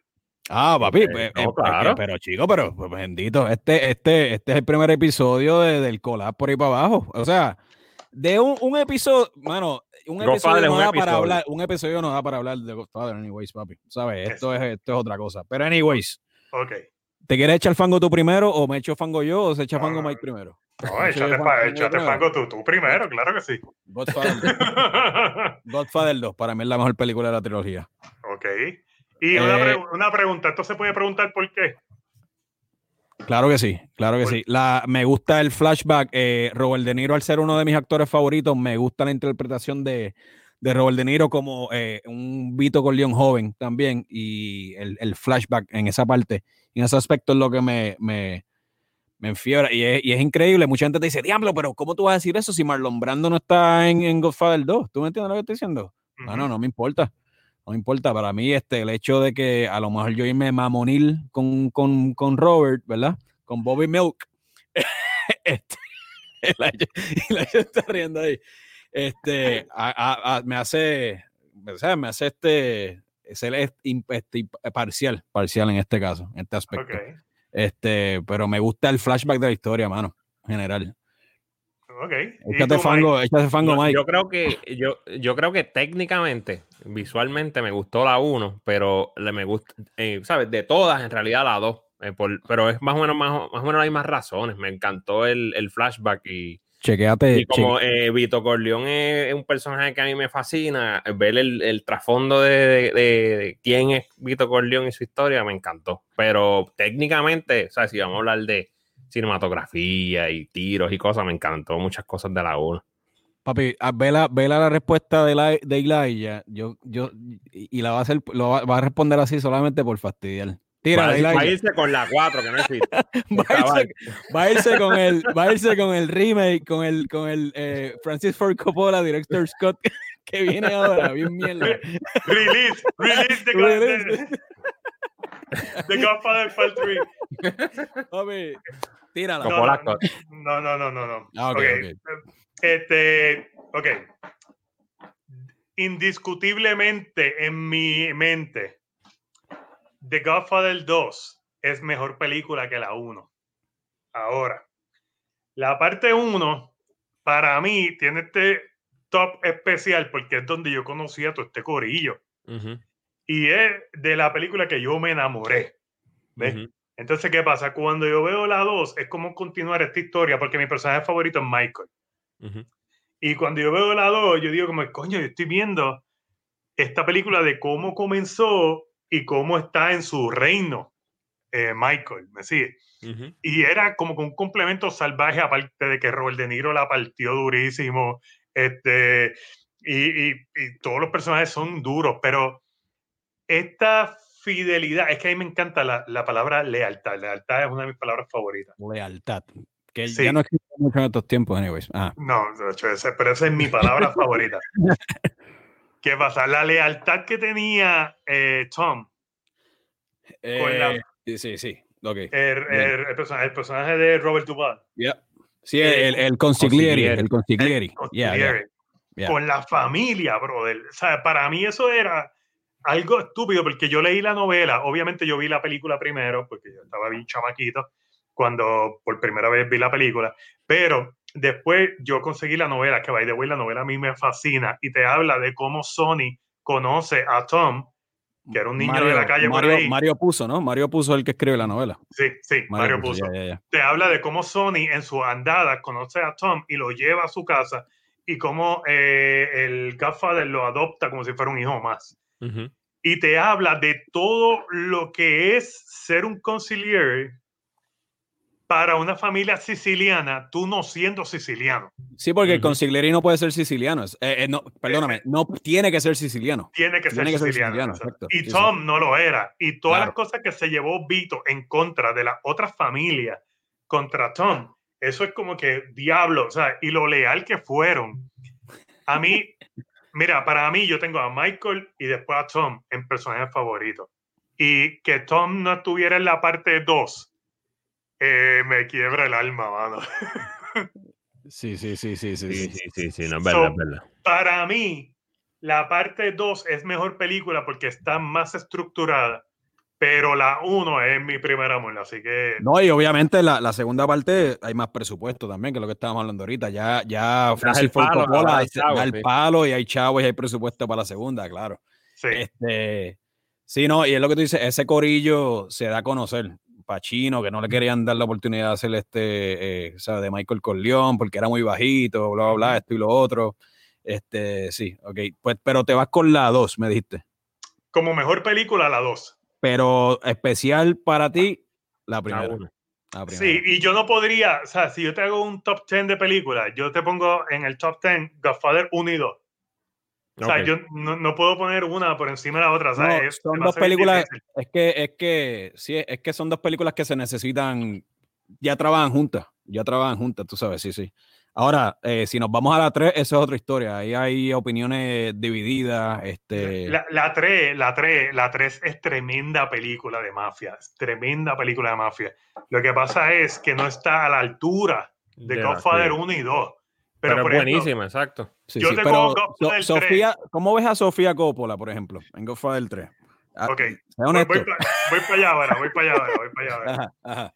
Godfather 3, yo se la he hecho a cualquier película de mafia, sin quitando 1 y 2. O sea, quitando Godfather 1 y 2. A cualquier película de mafia yo le he hecho Godfather 3. Tres. Immobilieri, ¿verdad? Era, que era el, el- el- el cura este que... Me encantó Sí. cuando se van a lo del, a lo del Vaticano y todo eso. Está cool. Sí, el- por eso el Immobilieri, Immobilieri era el- el- la, la organización del Vaticano del banco, tú sabes. Y ahora ellos están en una, en una escala global, su, su Claro. negocio. Tiene sí. tantas cosas memorables. O sea, tú ver el personaje de Andy García con cosas de, de Sony y cosas de Michael. Es genial. La escena que Andy García le entra a tiro al tipo en la puerta, está vestido de policía. Ah, sí, sí, sí, eh, sí. Con el caballo, es una escena el caballo. memorable. La escena que, que le da el ataque al corazón a Michael, que empieza a gritar el nombre de Fred. La de la Sí. ópera, mano. La de la ópera. La escena de La la, escena de ópera, la ópera. Con sí, la sí. música. el grito que da Michael al final. Es El interesante. silencio que se queda sin aire y Sí, tarda sí, en sí. salir el El, el- el asesino vestido de cura al final Eh, también, tú sabes que te creas, va creando esa tensión Ese al grito, final. Sí, sí. Ese, ese grito, ese sí. silencioso tiene como fácil, el grito solo tiene como 10 páginas de guion. Ese grito te dice todo el dolor que estaba guardando Michael desde la 1, todo el dolor que estaba escondiendo por haber matado a su hermano, todo el dolor que, por, porque le, que le fueron matando toda la familia, el dolor de que extrañaba a Ujú. Sony. Bueno, Al Pacino, brother, se mandó en Yeah. esa escena Sí, sí. a otro nivel. Se mandó tanto que te hizo olvidar la porquería que hizo Sofía, Sofía Coppola. Coppola. por, por- eso. Y obviamente todo el mundo, todos sabemos por qué Sofía Coppola estaba ahí. O sea, eso no. Que para mí obvio, siempre ha sido obvio. como creepy el- los papás dirigiendo a las a las que- hijas en amorillo y eso. que Es Sofía-. Sofía- en amorío, en Coppola. amorío, en amorío con el primo, by the way. Sí, porque- exacto, por eso. y a mí me estuvo diciendo, mano. En mano, ¿qué pasa? A mí me gusta mucho también, fíjate, el personaje de Joe Mantegna en, en, en, eh, como Joey, Sa- Joey Sasa era. Joey Sasa. sí, Sasa, Es un Sasa. personaje bien underrated en la trilogía de Godfather y el tipo Sí. le metió bien, bien duro también. Sí, Sí, sí. que por eso es que eh, The Godfather 3 tiene tantas escenas memorables. Sí, sí. O sea, ya sea para bien o para mal, porque tenemos la memoria de Sofía Coppola. Pero yo no haría un cut diferente de Mano, Godfather 3. Háblame Ah, es un problema de la pandemia. Eso es un problema de Sí, la pandemia. Eso de los cuts. Esos son directores es como- aburridos. Es como problema de la pandemia. Sí, sí, es un la, problema de la pandemia. la- la indica, la indica, la indica. Sí, Este- pare con los cuts. Olvídate de los cuts. No Es más como el cuts. cut, es como el cut de Rocky 4, que viene ahora. No, man. Rocky ¿Por cuatro. qué? No. ¿Por Esa- qué? Porque es una película que, que es casi, está, pues, ¿sabes? perfecta, no la toques, no la toques, no toques Rocky 4, tú Bueno, sabes. Pero espérate, espérate. Rocky 4 no es perfecta, pero por eso podemos hablar no, no, no perfecta, déjame, Ni- déjame aclararlo. Ni tampoco no, es la no. mejor. No, no, para nada. Pero es que yo siempre, yo siempre he defendido eso en, en este podcast. Hemos tenido peleas aquí La por, uno, la por Rocky uno, sí. 4. Fíjate, te voy a decir, la 1, pero la 2, mano, está bien ranqueada también. Bueno, esto Rocky- es otro tema. Rocky Esto es otro 4, Rocky 4 es tremendo musical. Rocky 4 es un montage. Rocky 4 es un montage. Sí, sí, pero, pero como quiera, no voy a decir perfecta, pero es una película que no tienes que tocar. ¿Tú me entiendes lo que No, estoy diciendo? no, es sí, sí. todo, es No, todo es, que este- es, un, es un clásico ya, me refiero. Como que Sí, todo el sí. mundo la ama por las razones que tú quieras. ¿Por qué rayos tú vas a hacerle un corte a eso? ¿sabes? Bueno, es una película bien similar a Top Gun, por ejemplo. Yo siempre la comparo con Top Gun. Rocky 4 y Top Gun son dos musicales, porque la realidad es que son dos musicales. Tú sabes, Top Gun tiene un soundtrack bien, bien cool, ¿verdad? En los el, 80. drive, el motor de la película. en Y realidad, exacto, sí. le daba bastante drive a la película. Y obviamente también era algo que se pegaba bastante en los 80, el montage, tú sabes, este, con los excesos de los 80, o sea, con ese soundtrack de esta Power Ballads, anyways, pero eso es otro tema.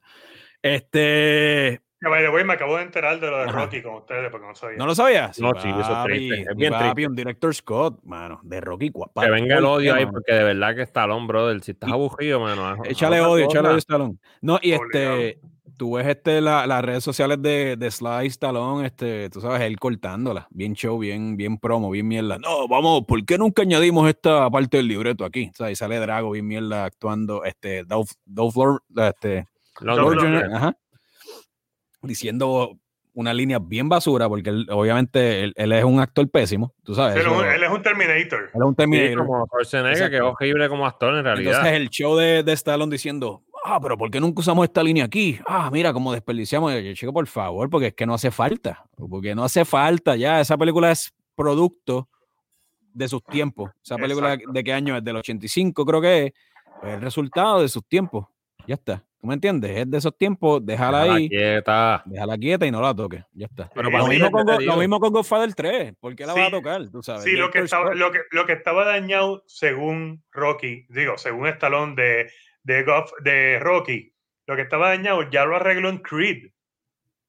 Exacto. sí, sí, sí, sí. que fueron sí. fue successful y son buenas películas. Déjalo Ya. quieto. sí. Exactamente. Papi, no, la van a- te la van a arruinar. Vamos a movernos. El Elijah Spielberg como director, ¿te gusta? Oh, oh. Oh, oh. ¿Crees que es un director que está, que está overrated? ¿O crees que es un director que, que tuvo un buen, una buena ola en sus tiempos, ¿verdad? En- al final de los 70 y a principios de los 80, cuando empieza a correr y se monta la ola. ¿Y cuál es tu película favorita de Spielberg si tienes una? Sí. Eh, yo no sabía ningún otro director más que Spielberg en mi Todo- el mundo creciendo, exacto. Sí, En- para, mí, para mí, todas las películas las hacía Spielberg. sí, sí, era, él era el director, el director. Él era el director, todas las películas que yo veía en. Hollywood las hacía Spielberg, al igual que todos los juegos de NBA en casa jugaban los Celtics. No sabía quién más jugaba. O sea, eran El viejo, el viejo mío era fanático de los Celtics también, mano. Larry Bird, tú sabes, full, eso era, sí, sí. That- that's it. Para mí los Yeah. Celtics jugaban solos. O sea, eh, no había otro equipo en la NBA, eran los Claro. Celtics. Y al igual que Steven Spielberg, Steven Spielberg, bla, bla, bla. Steven Spielberg es uno de los mejores directores de la época de los 80-90. ¿Qué pasa? Con la evolución uno va entendiendo y va abriéndose la mente a que existen otros directores asquerosamente salvajes que son mucho más que Steven Spielberg, pero Steven Spielberg es como decir que cuando tú vas a hablar de video on demand, tú mencionas a Netflix o streaming, whatever. Tú mencionas a Netflix, porque Netflix es como que el papá de los pollitos. Pero no significa que sea la mejor plataforma. Hay otras plataformas Claro, que también claro. son duras. Pues, eh, Spielberg yo lo comparo con eso, con, con Netflix, ¿sabes? Steven Spielberg y después los demás. Steven Spielberg es durísimo, el tipo es una bestia asesina. Este, y yo lo admiro muchísimo, que yo crecí con eso. Por, por gracias a Spielberg es que yo quise ser director de cine. Fantástico. Con eso te contesto que Spielberg es un rey Midas del cine, es una leyenda y whatever. Y mi película favorita de Spielberg es Schindler's List. Ok. O sea, esa es mi película favorita de Spielberg porque es la única película de Spielberg que cada vez que veo lloro como si fuera la primera vez. Sea, yo no puedo aguantar las lágrimas de esa última escena de Liam Neeson Oh, llorando. Para mí es una de las mejores, voy más Pues- allá, de pues ahí estamos. de la historia. Ah, yo creo que los tres vamos a estar de acuerdo que es la mejor película de él, anyways. Es la mejor- Sí. y, y de hecho, ganó el Oscar por mejor director también por Sí. Schindler's List. Este, sí. Este, lo cañón que está de Schindler's List también, que la grabó a la misma vez que hizo Jurassic Park, mano, hay que dársela. Estás sí, viéndote en dos, estás dirigiendo dos proyectos totalmente opuestos, tú sabes, este, a la misma vez. Tú sabes que, Exacto. pero no, yo creo que esa pregunta, yo creo que a lo mejor está medio estúpida, porque si aprecias el cine, si Schindler's List, y a lo mejor hay gente más este, tradicional que te va a decir, ah, whatever, o sea, se va a ir para los 80, este, qué sé Sí, yo, y, sí, sí, sí. pero, pero en cuestión de cinema y A mí- libreto a- y a- dirección, sí, sí. A mí, sí, eh, Schindler's List y Saving Private Ryan. Ah, sí, sí. para, para mí son los dos top de Spielberg en cuestión de dirección. O sea, Sí, no, y trabajo- Ryan influenció todas las películas de guerra desde ese punto para adelante también. Cómo Sí. se, se tiraban escenas de guerra y en verdad él influenció mucho. Hizo muchas cosas buenísimas en esa Ujú. película. Y para mí esa es la top. Para mí, de guerra, para mí esa es la top ahora mismo, ¿sabes? En mi opinión. Durísima, durísima. Sí, ya esa, esa pregunta estuvo, tuvo este, sí, a lo mejor es como, no lógica, pero yo creo que me imaginé que como que iba a haber consenso aquí, no me gusta que haya consenso. No me, ah, estuvo buena, estuvo, estuvo- estuvo buena para que me acordé de mi niñez. Back, Eh. to- Back to the Future es una de mis trilogías favoritas. No es de, no, es de. Spielberg, no es de Spielberg directamente. ¿Y cuál es la mejor, y cuál es la mejor Back to the Future para ti? Para mí la mejor Back to the Future es la 1, seguida La por uno, la 3. Ok, ok, ok, ok. 1, 3 y 2. Uno, tres y dos, uno, tres y dos. Sí, sí, sí, la uno es la mejor, sí. Ahí estoy de acuerdo también. Este, Scorsese como director. Scorsese tiene mi respeto asqueroso nada más por Goodfellas. ¿Sabes? Nada- ¿sabes? Lo que te quiero decir es que él no tuvo que haber hecho más nada. Si él no hubiese hecho más nada en toda su perra vida, Goodfellas sigue siendo, mano, otra cosa.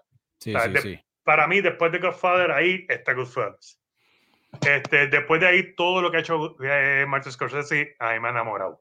Todo. Ujú. O sea, no hay ni una película de Scorsese que yo vea y te diga, diablo, no me gustó, whatever. Todas las películas son un palo. La menos que, domina. Ujú. la menos que eh, The Irishman. Sí, sí, sí, exacto. Pero ya, ahí, ya ahí entran unos temas técnicos también, como tú sabes, el de-aging y todo eso que a mí que te molestan. Te, molestan mientras estás viendo la película, más la duración de la película también, son como tres horas. Yo creo que fue. no me importa que sean tres horas también, pero tú eres. Se sintió. A, mí no a veces el tiempo no es tan importante si tú mantienes la acción o llevas el pace como debes llevarlo, pero para mí que fue un poquito demasiado de uff. Sí, a mí The Irishman fue como que me. Te voy a preguntar esto y sé, y sé que es de tus directores favoritos porque reaccionan mucho a nuestros posts de este director.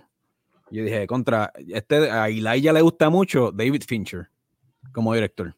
¿Es tu director favorito? De Hollywood, sí. De Hollywood, ok. Sí, este, es mi director Interesante. Me gusta, pero me gustó la respuesta ahí. De Hollywood. Aclarando, papi. Sí. Lo que pasa es que cuando, cuando yo crecí, que dije, déjalo, voy a ser director de cine como Steven Spielberg o whatever. Empecé a hacer cine, pero recuerdo que lo que yo escribía todo era suspenso. Y yo dije como que, bueno, pues si me gusta mucho el thriller, me gusta mucho el tema de los serial killers y demás, ¿a quién debo seguir? Y conocía el mundo de Fincher.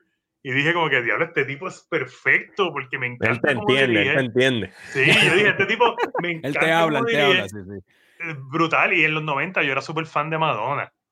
Él dirigía los videos de Madonna, sí. Y él dirigía los videos de Madonna. Y era como que, diablo, loco, tú estás dirigiendo Madonna. Es como que una explosión tras otra. Entonces, dije, yo quiero ser como este tipo. Claro. Y empecé dirigiendo videos. Mi, mi trayectoria, yo empecé dirigiendo videos musicales que, by the way, nunca salieron por lo mierda que eran.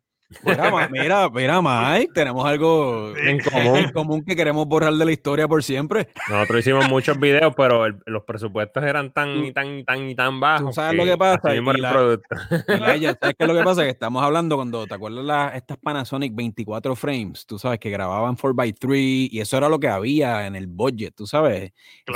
Mike y yo nos tirábamos a PA Gaffer sin chavos a rentar porque tú sabes, mira, dame esta.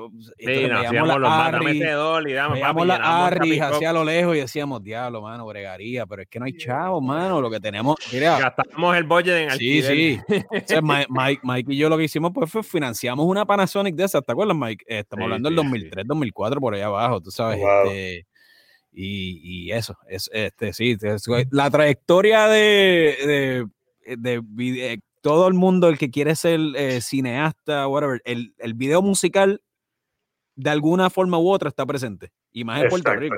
Lo que pasa es, que ese bizcocho es muy pequeño para partirlo, tú sabes. este, por eso es que tú llegabas a veces y decías, te convertías en, guerrilla, se convertía en guerrilla literal. Dámelo a mi papi, yo te lo hago por, ¿sabes? Y, era una mierda. y qué bueno que nunca salieron, porque si yo no me hubiese ni atrevido a enseñar la cara aquí. una cosa desastrosa. ¿sabes? Pero también era, era, era, era, y no es por justificarlo, es que era también el resultado de los tiempos y los recursos. O sea, ahora estamos hablando pre, ¿qué? Pre 10, DSLRs.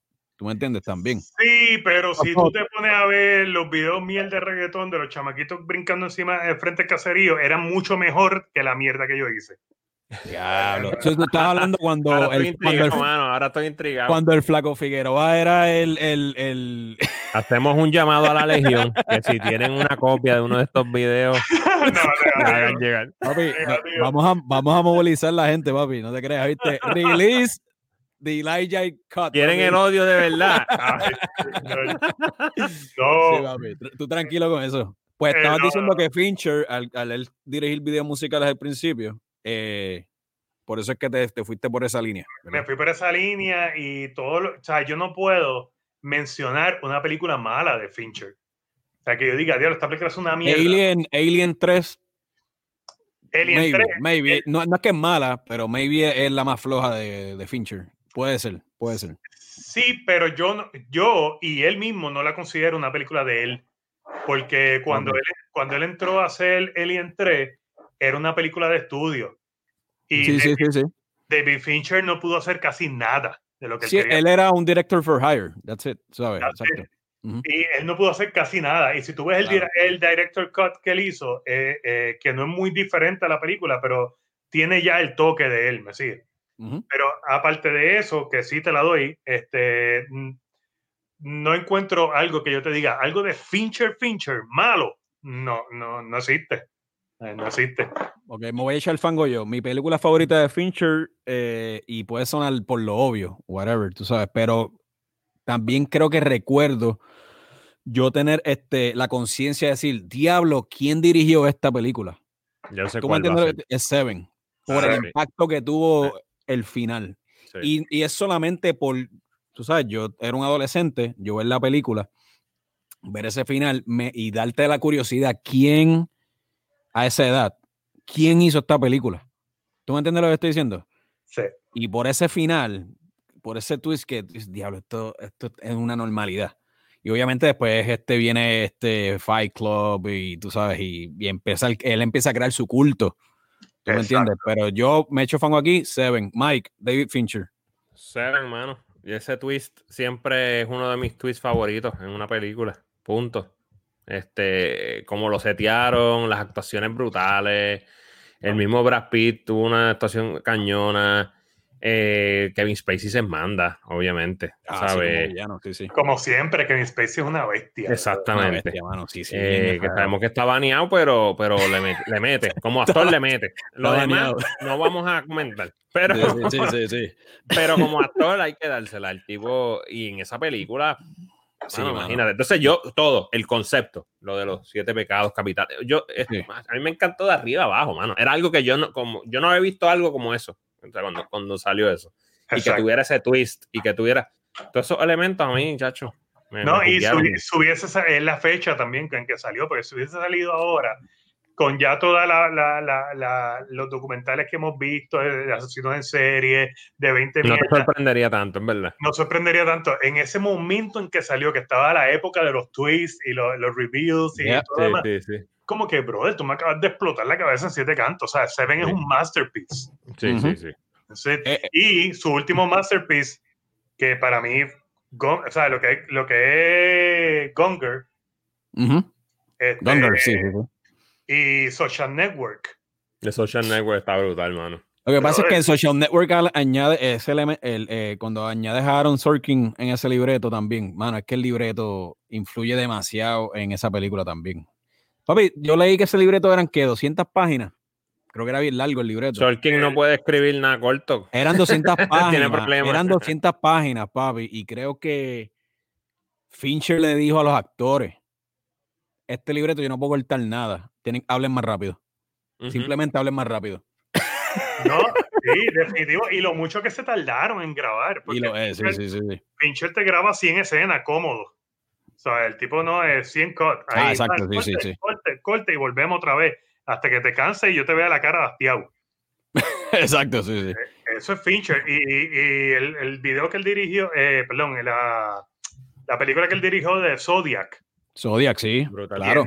ese guion está impecable y la película está, pero para mí una de las mejores de películas de asesinos en serie ever.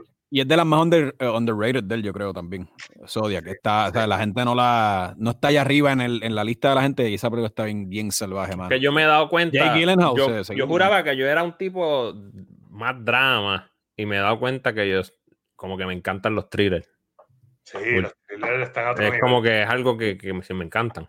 ¿Sabes? Y otra, otra que cada vez que yo menciono a Fincher y se me olvida es Curious Case of Benjamin Button. Ah, sí. Sí, mucha gente la obvia y no piensa, se olvidan que es una película de David Fincher. También, porque no es la diferente en película de. David Fincher, exacto, pero sí, sí. No, papi, es un peliculón. Sí, ¿no? Entonces, y The, The Girl with the Dragon Tattoo, ese, También. in- ese intro con, la, con, la, con, la, con las aguas esas negras y Ya, ya, es, ya. es bien Ah. Fincher. Ahora, ¿dijiste cuál es tu película favorita de Fincher? Eh, no, Oh, oh. es bien difícil, brother. es duro, ¿verdad? Es duro. Es súper difícil, es que me encanta No, todas vale. las, las series, loco, House of Cards, Mindhunters. Claro. Sí, pero no, sí. no vale, no vale la respuesta como quieras. Tienes que dar Tienes una. que irte con una y tirarte. Tienes que tirarte. Eso no vale aquí. Eh, eh, ok, ya. Eh, Fight Club. Ok, buena, buena. Fight Buena Club, selección. Sí, sí, sí, Porque sí. es la película favorita. Bueno, es la película de culto de él. Es es mi película favorita. Es la más que yo puedo ver. De verdad. Sí, que sí. como que yo la están dando en el TV y me quedé pegado. Oye, a lo mejor Fight Club es una película que la puedes ver y la puedes seguir analizando. ¿Sabes? Siempre que la ves, tienes que meterle un análisis. ¿Sabes? A la no es que ya sabes lo que va a pasar, no es que ya sabes lo Sí sabes la trama, whatever, pero siempre te pone a. Oh, diablo, espérate, el- ¿sabes? La doble personalidad. Bueno, anyways, vean Fight Club. El que no lo haya visto, peca. Anyways. Fight, Fight Club y The Game me encanta, ¿sabes? El tipo de una bestia. Una The Vamos. Game es verdad, mano. Vamos a seguir ofendiendo a la gente. Este. Mejor película de Star Wars, para aquí, para. De la nueva trilogía. De la Ok. nueva trilogía. Yo empiezo para echarme fango para que tú sabes. The. Last Jedi es la mejor película de la trilogía nueva. The Last Jedi. Last Jedi, para mí. Ryan Johnson, para mí, fue el único. eh, obviamente, las otras dos las dirigió J.J. Abrams. Y para mí, Ryan Johnson fue el único que eh, trató de no hacer un fanservice. Y eso, y tengo que apreciarlo por eso. Ok. Ok. No, ¿Y Yo me voy a tirar más, más, muchachos, si quieren fango, me voy a tirar más fango yo, porque yo no soy muy fanático de Star Wars, mano. Así que, ninguna. ¡Ay! ¡Ah! No, pero ¿viste las tres? Las Pero- vi las tres. Pero La más que que me gustó fue de las Jedi. Last Jedi. Chico, pero. Pero, me- Mira, no mentira. sé, o sea, sintieron muy bien Disney. No, se pero algo de Last Jedi. La gente va a decir, pero ah, chicos, es que es la más original que se siente de esas tres películas. O sea, aunque sea una mierda de película o whatever, es por lo menos tú puedes ver el esfuerzo que Ryan Johnson trató de hacer algo on its own. ¿Sabes? No, no un fanservice este, para tener a los fanáticos contentos, a los fanboys, whatever. Este, por eso es que a lo mejor digo eso. Y by the way, ninguna de las tres eh, películas nuevas de la trilogía está al nivel de, Ujú, de la, de la franquicia. Exacto. So, whatever. Ok. Y Laia odia.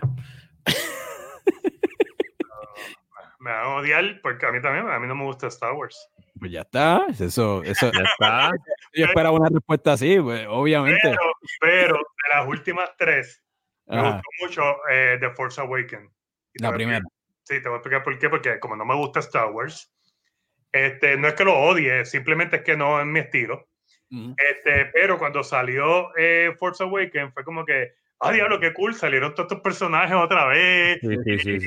y la música y la, y la tipografía, y como que me, me gustó mucho BB-8, y, y me encantó Kylo Ren cuando por primera vez sale, que a- a- a- para el blaster en el aire, y tiene este force y esta presencia bien salvaje. Y yo dije como que, diablo, este personaje me encanta, aparte de que era este chamaco que le mete durísimo. Adam Driver, sí. Ajá, y-. Ajá, y yo, y yo dije como que qué duro, o sea, esto va a estar bien cañón y este personaje me fascina. Y después Last Jedi también me gustó, pero la última la odié. O sea, The Rise of Skywalker fue como cagarse en la memoria de Kylo Ren. Y, y lo que hicieron al final fue una Es fue- que, es que es un fanservice la última, mano. Eso es, tú sabes, eh, eh, ya ese, es el pro, eso fue el problema. Eso, Eso es el, yo le llamo el Game of Thrones effect. Nadie quiere cagar las trilogías ya. No, tampoco, la- la- las que salieron de Star Wars Story o whatever. La gente habla mucho de, de Rogue One. sí, sí. A, a mí Rogue One no me gustó porque a mí no me gusta Star Wars, no porque fuera mala película, es que a mí no me gusta Star Wars. Y, pero me fascinó ese último cortometraje que sale Darth Vader allá arriba. Si tú coges esa parte, Ah, tú la- Rogue One, Rogue One, ¿verdad? Sí, sí. Rogue One, si tú coges Ah, no, esa parte y la haces un short film, es mejor que casi todas las películas de Star Wars juntas. Te voy a decir algo, te voy a decir algo, estás diciendo eso y para mí Rogue One, las tres películas de Star Wars originales y le sigue Rogue One para mí también. Pues cool, ¿sabes? Y, No, y yo- cool. No, no, y, y, y esa, y es por esa escena. Es como que Sí. lo que dices, tú, tú, tú puedes ver por primera vez eh, el potencial de este personaje, whatever, en esta en Claro. esa escena, tú sabes. Claro, porque pa- para mí eh, eh, Darth Vader era un- siempre un perro rabioso que, que recibía órdenes. O sea, es- ese tipo que, que recibía órdenes era un soldado grande para mí, no, no era ajá. esta eminencia de la que todo el mundo hablaba. Y en Rogue One, que me aburrí muchísimo las primeras dos actos de la película, es como que diablo, que aburrida esta mierda. O sea, estaba yo a punto de irme. Este, hasta que salió esa escena.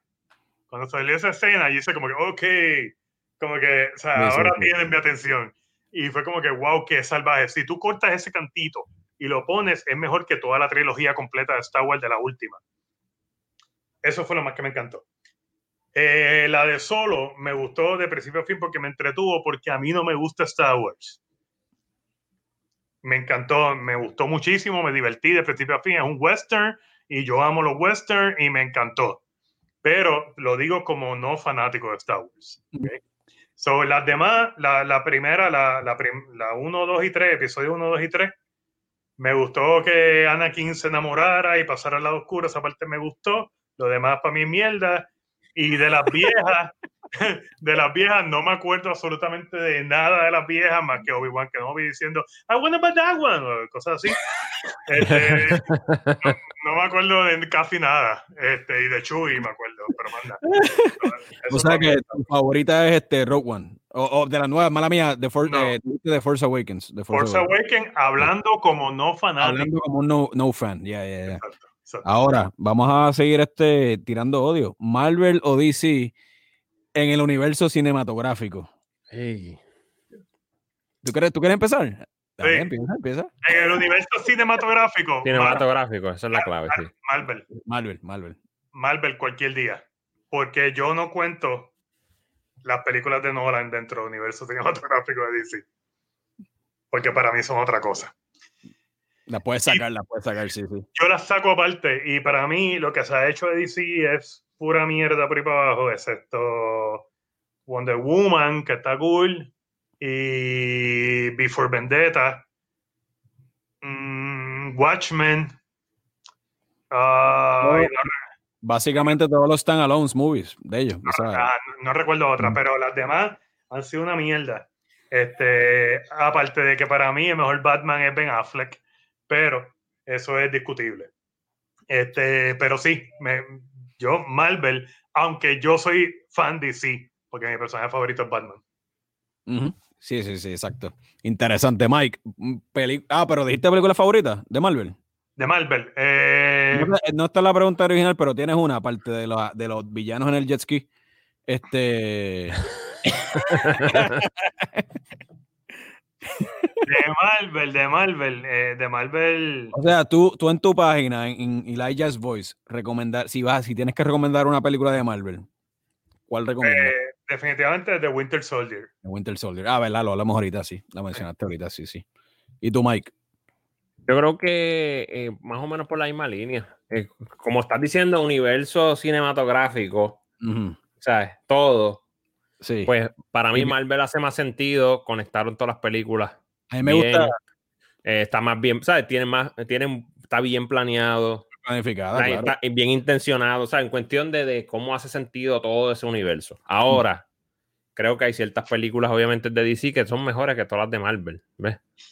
Este, sí. Pero también es el problema que ves que como si sacas a, como aparte. Como el problema como es que, DC fue como al garete. Como Aquaman, Aquaman piensa que es la mejor película de DC. No te... este, eh, esto, esto, era para poner, para editar el video y poner un insert aquí del pulpo tocando drums. ah, no. por Dios, por Dios. Pero sí. creo que, que, me gusta más la vibra de ciertas películas de DC. Ok. Sí, sí. Este... Bueno, ok. ¿Como cuál? E, Esto estás incluyendo las de Christopher incluyendo Nolan. las de Nolan. Porque, por ejemplo, me gusta de, obviamente Dark Knight, tú sabes, este, hay gente que habla de, de, Batman Begins, pero a mí me gustó cómo empezaron esa franquicia otra vez. Este... By, by the way, mi favorita de la trilogía es Batman Begins. Oh, pues por eso, ¿ves? Eh, eh, ese es, esas películas para mí son mejores que las de Marvel. Lo que pasa es que como estás, como estás hablando de todo, de todo el universo, pues Marvel está más organizado. DC está al garete siempre. sí, no, una buena, una malísima, una buena. ¿sí? Papi, última pregunta para cerrar. Este, mejor director de los tres amigos. Iñárritu, Cuarón o Guillermo del Toro. Iñárritu. Ok. Yo ahí me voy con eso también, Iñárritu. Creo que, y, y es porque hay películas, por ejemplo, de Cuarón que con las cuales no me identifico.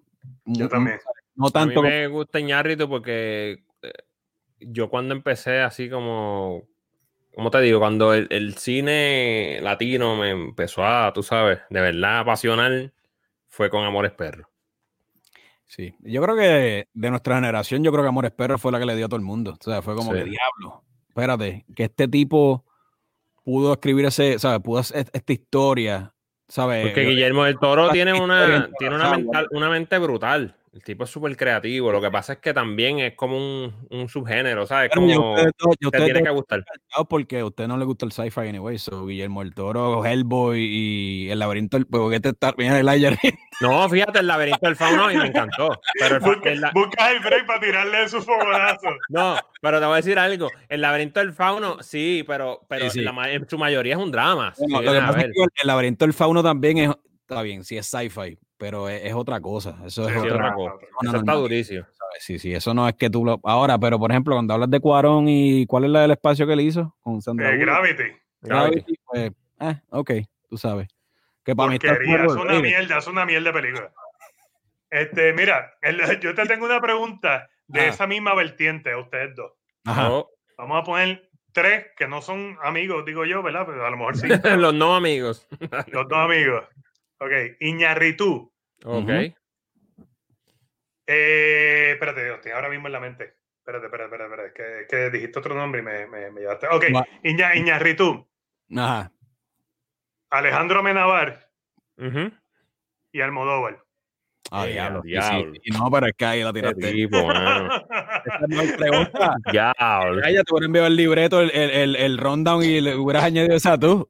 Buenísimo. ¿Y por qué me me- Era, combo, gracias por estar con nosotros. No, no, Esto se, trata, esto se trata del odio que venga. que son no, distintos los estilos no, también, pero mano. para mí, para mí el papá de, de, de- lo que pasa es que está, están los tres amigos, incluso está Menábal, pero está el papá, que es este Almodóvar, para mí. Pero eso soy yo, esa es mi opinión. Ok. Iñárritu puede tener mejores películas que Almodóvar, whatever, este, y yo no estoy diciendo que tiene mejores películas, pero ponle que teóricamente tiene mejores películas, pero es que el que el director eh, de habla hispana, para mí, de mayor influencia, estamos hablando desde los 80, este, es Almodóvar. ¿Tú me entiendes? Es como el papá, es como cuando tú tienes este primo, el primo mayor, ¿tú me entiendes? Al que, todo, al, al- al que el- los chiquitos admiran. Ah, diablo, Sí, este sí, sí, sí. es el hombre. Para mí ese es Almodóvar. Tú me- no sé cómo, o sea, es que para mí incluso ponerlo dentro del círculo de los tres amigos puede ser hasta too much. Ok. No, No sé, esa es mi, esa es mi opinión. Pero Lo que es por- pasa es que para mí por, es por el respeto, porque para mí ya él está en otra, en otra escala, no sé, tú sabes, ya, ya, ya, ya él entró, ya él es el Spielberg del cine español, para mí. Él es como ¿Sabe? legendario, Él es él como la- legendario en vida, él es como una leyenda ya en vida. Para mí que Iñárritu, Cuarón y, y Guillermo el Toro todavía no han entrado en esa, en esa escala, en esa esfera. Esa es mi opinión. Ya. ¿Y Eh, tú? wow. Mano, de verdad que me, me, me parte el alma tener que decidir entre estos tres, mano. La próxima vez, la próxima le enviamos el rondón en el ai- en la ella, Voy a sacar, voy a sacar, voy a sacar, voy a sacar a a Almodóvar porque creo que es como el que la guía de todo cineasta, ¿verdad? Y yo creo que él es el que todo el mundo aspira porque obviamente para mí él está brutal por sus libretos, por todo, porque él hace las películas de arriba abajo, todo, ¿entiendes? Este, eso hay que darle ese respeto, pero para eh, el tipo de película que hace Amenábal a mí me, me atrae mucho. Ya. Especialmente Mar Adentro, esa película, uf, es una Ah. película durísima. Y entonces cuando... Mar, adentro, mar adentro, yo, yo, yo vivo, eh, disculpa te interrumpa, eh, como yo vivo acá en Estados Unidos, he Ujú. conocido gente que, que me ha hablado de películas, como que, ah, ¿cuál es tu película favorita? O a mí me encanta tal película y whatever. Y yo le hablo de mar adentro y me dicen, no, es que yo, como yo no hablo español, pues tengo que estar leyendo. Y yo le, le cito a Bon Joon-ho y le Ajá. digo, tienes que leer subtítulos porque te están perdiendo un manjar. Esa película no la ha visto tanta gente por, no, por solamente no hablar español. Exacto. exacto. y es una joya cinematográfica. No, una- no, es más una esta joya, es escena cuando, que cuando que él esa, esa era un tema que nadie se, atre- se atrevía a hablar. Es que tiene de todo, esa película tiene de todo. Y entonces toca temas así controversiales, este, tú te planteas preguntas y temas que nunca te plantearías, ¿verdad? Ujú. Con lo de la muerte y tú decidir sobre tu propia vida, todas esas cosas. Y entonces, técnicamente también, la película, pues esa escena cuando él vuela de la ventana, Señor Jesús. Eso es, eso, si le Yo, yo- a mí todavía se me paran los pelos cuando yo veo esa, es algo, y termina en la playa con el, con el crane, ¿sabes? Es, Oh, Y, que, y que fue la película que catapultó a Bardem también, tú sabes. Fue, fue la que lo. so, por, por eso sacando a, Sí, sí. a Almodóvar por su trayectoria y por lo que significa para el cine en español y esto, pues para mí Amenábal está durísimo, aunque para mi película favorita en español es de Juan José Campanella, ¿Cuál? el, el secreto de sus ojos. Ah, salvaje. Esa es la mía también, so, estamos bien. Durísimo, papi, durísimo. Duro. O sea, que no se nos puede olvidar que hay otros por ahí que están bien duros también. Sí. Pero Almodóvar, pero Almodóvar sigue siendo el primo mayor que todo el mundo eh, quiere llegar a ser, aunque haya Eh, sido superado. Aunque haya Pero sido si es, superado. si es películas de, Ame- eh, exacto, de Amenábar como tesis o Mm, Abre oh, los- ah, Exacto. ah, Abre los ojos. Amenábal es el ojos. más- Abre los ojos, sí. Amenábal es el más influ el que más ha influenciado en Hollywood, que le han hecho las películas otra vez. Porque Amenábar hizo The Others Tess- también, ¿verdad? The Others. The Others. sí, sí. The Others, sí. Tessie, Tessie es 8 milímetros. Después abre los ojos, Vanilla Vanilla Sky. Sky, Vanilla Sky, O sea, las claro. pe- le han imitado las películas en Hollywood. So, algo Han comprado especial los tiene. derechos de la historia, ¿no? La, The y- Others, y eh, no son mejores, y, y tampoco Vanilla Sky no es mejor que abre los ojos, tú sabes. No, La- no, no, jamás. cerca, tú sabes. Y 8 milímetros, no, eh, compararla con Tessie es una No, ofensa. nada. Sí, sí. Exactamente. Ay, Amenábar, eh, debemos hacer un live eh, eh, de, de las películas españolas solamente de Argentina y es- es- ese cine así. Tenemos que darle- porque, porque un, un live nada más no da para hablar de Ricardo No. Darín. The way, Mike, No. estábamos pensando hacer un episodio de, de, de, de- incluso le vamos a hacer solamente al Almodóvar.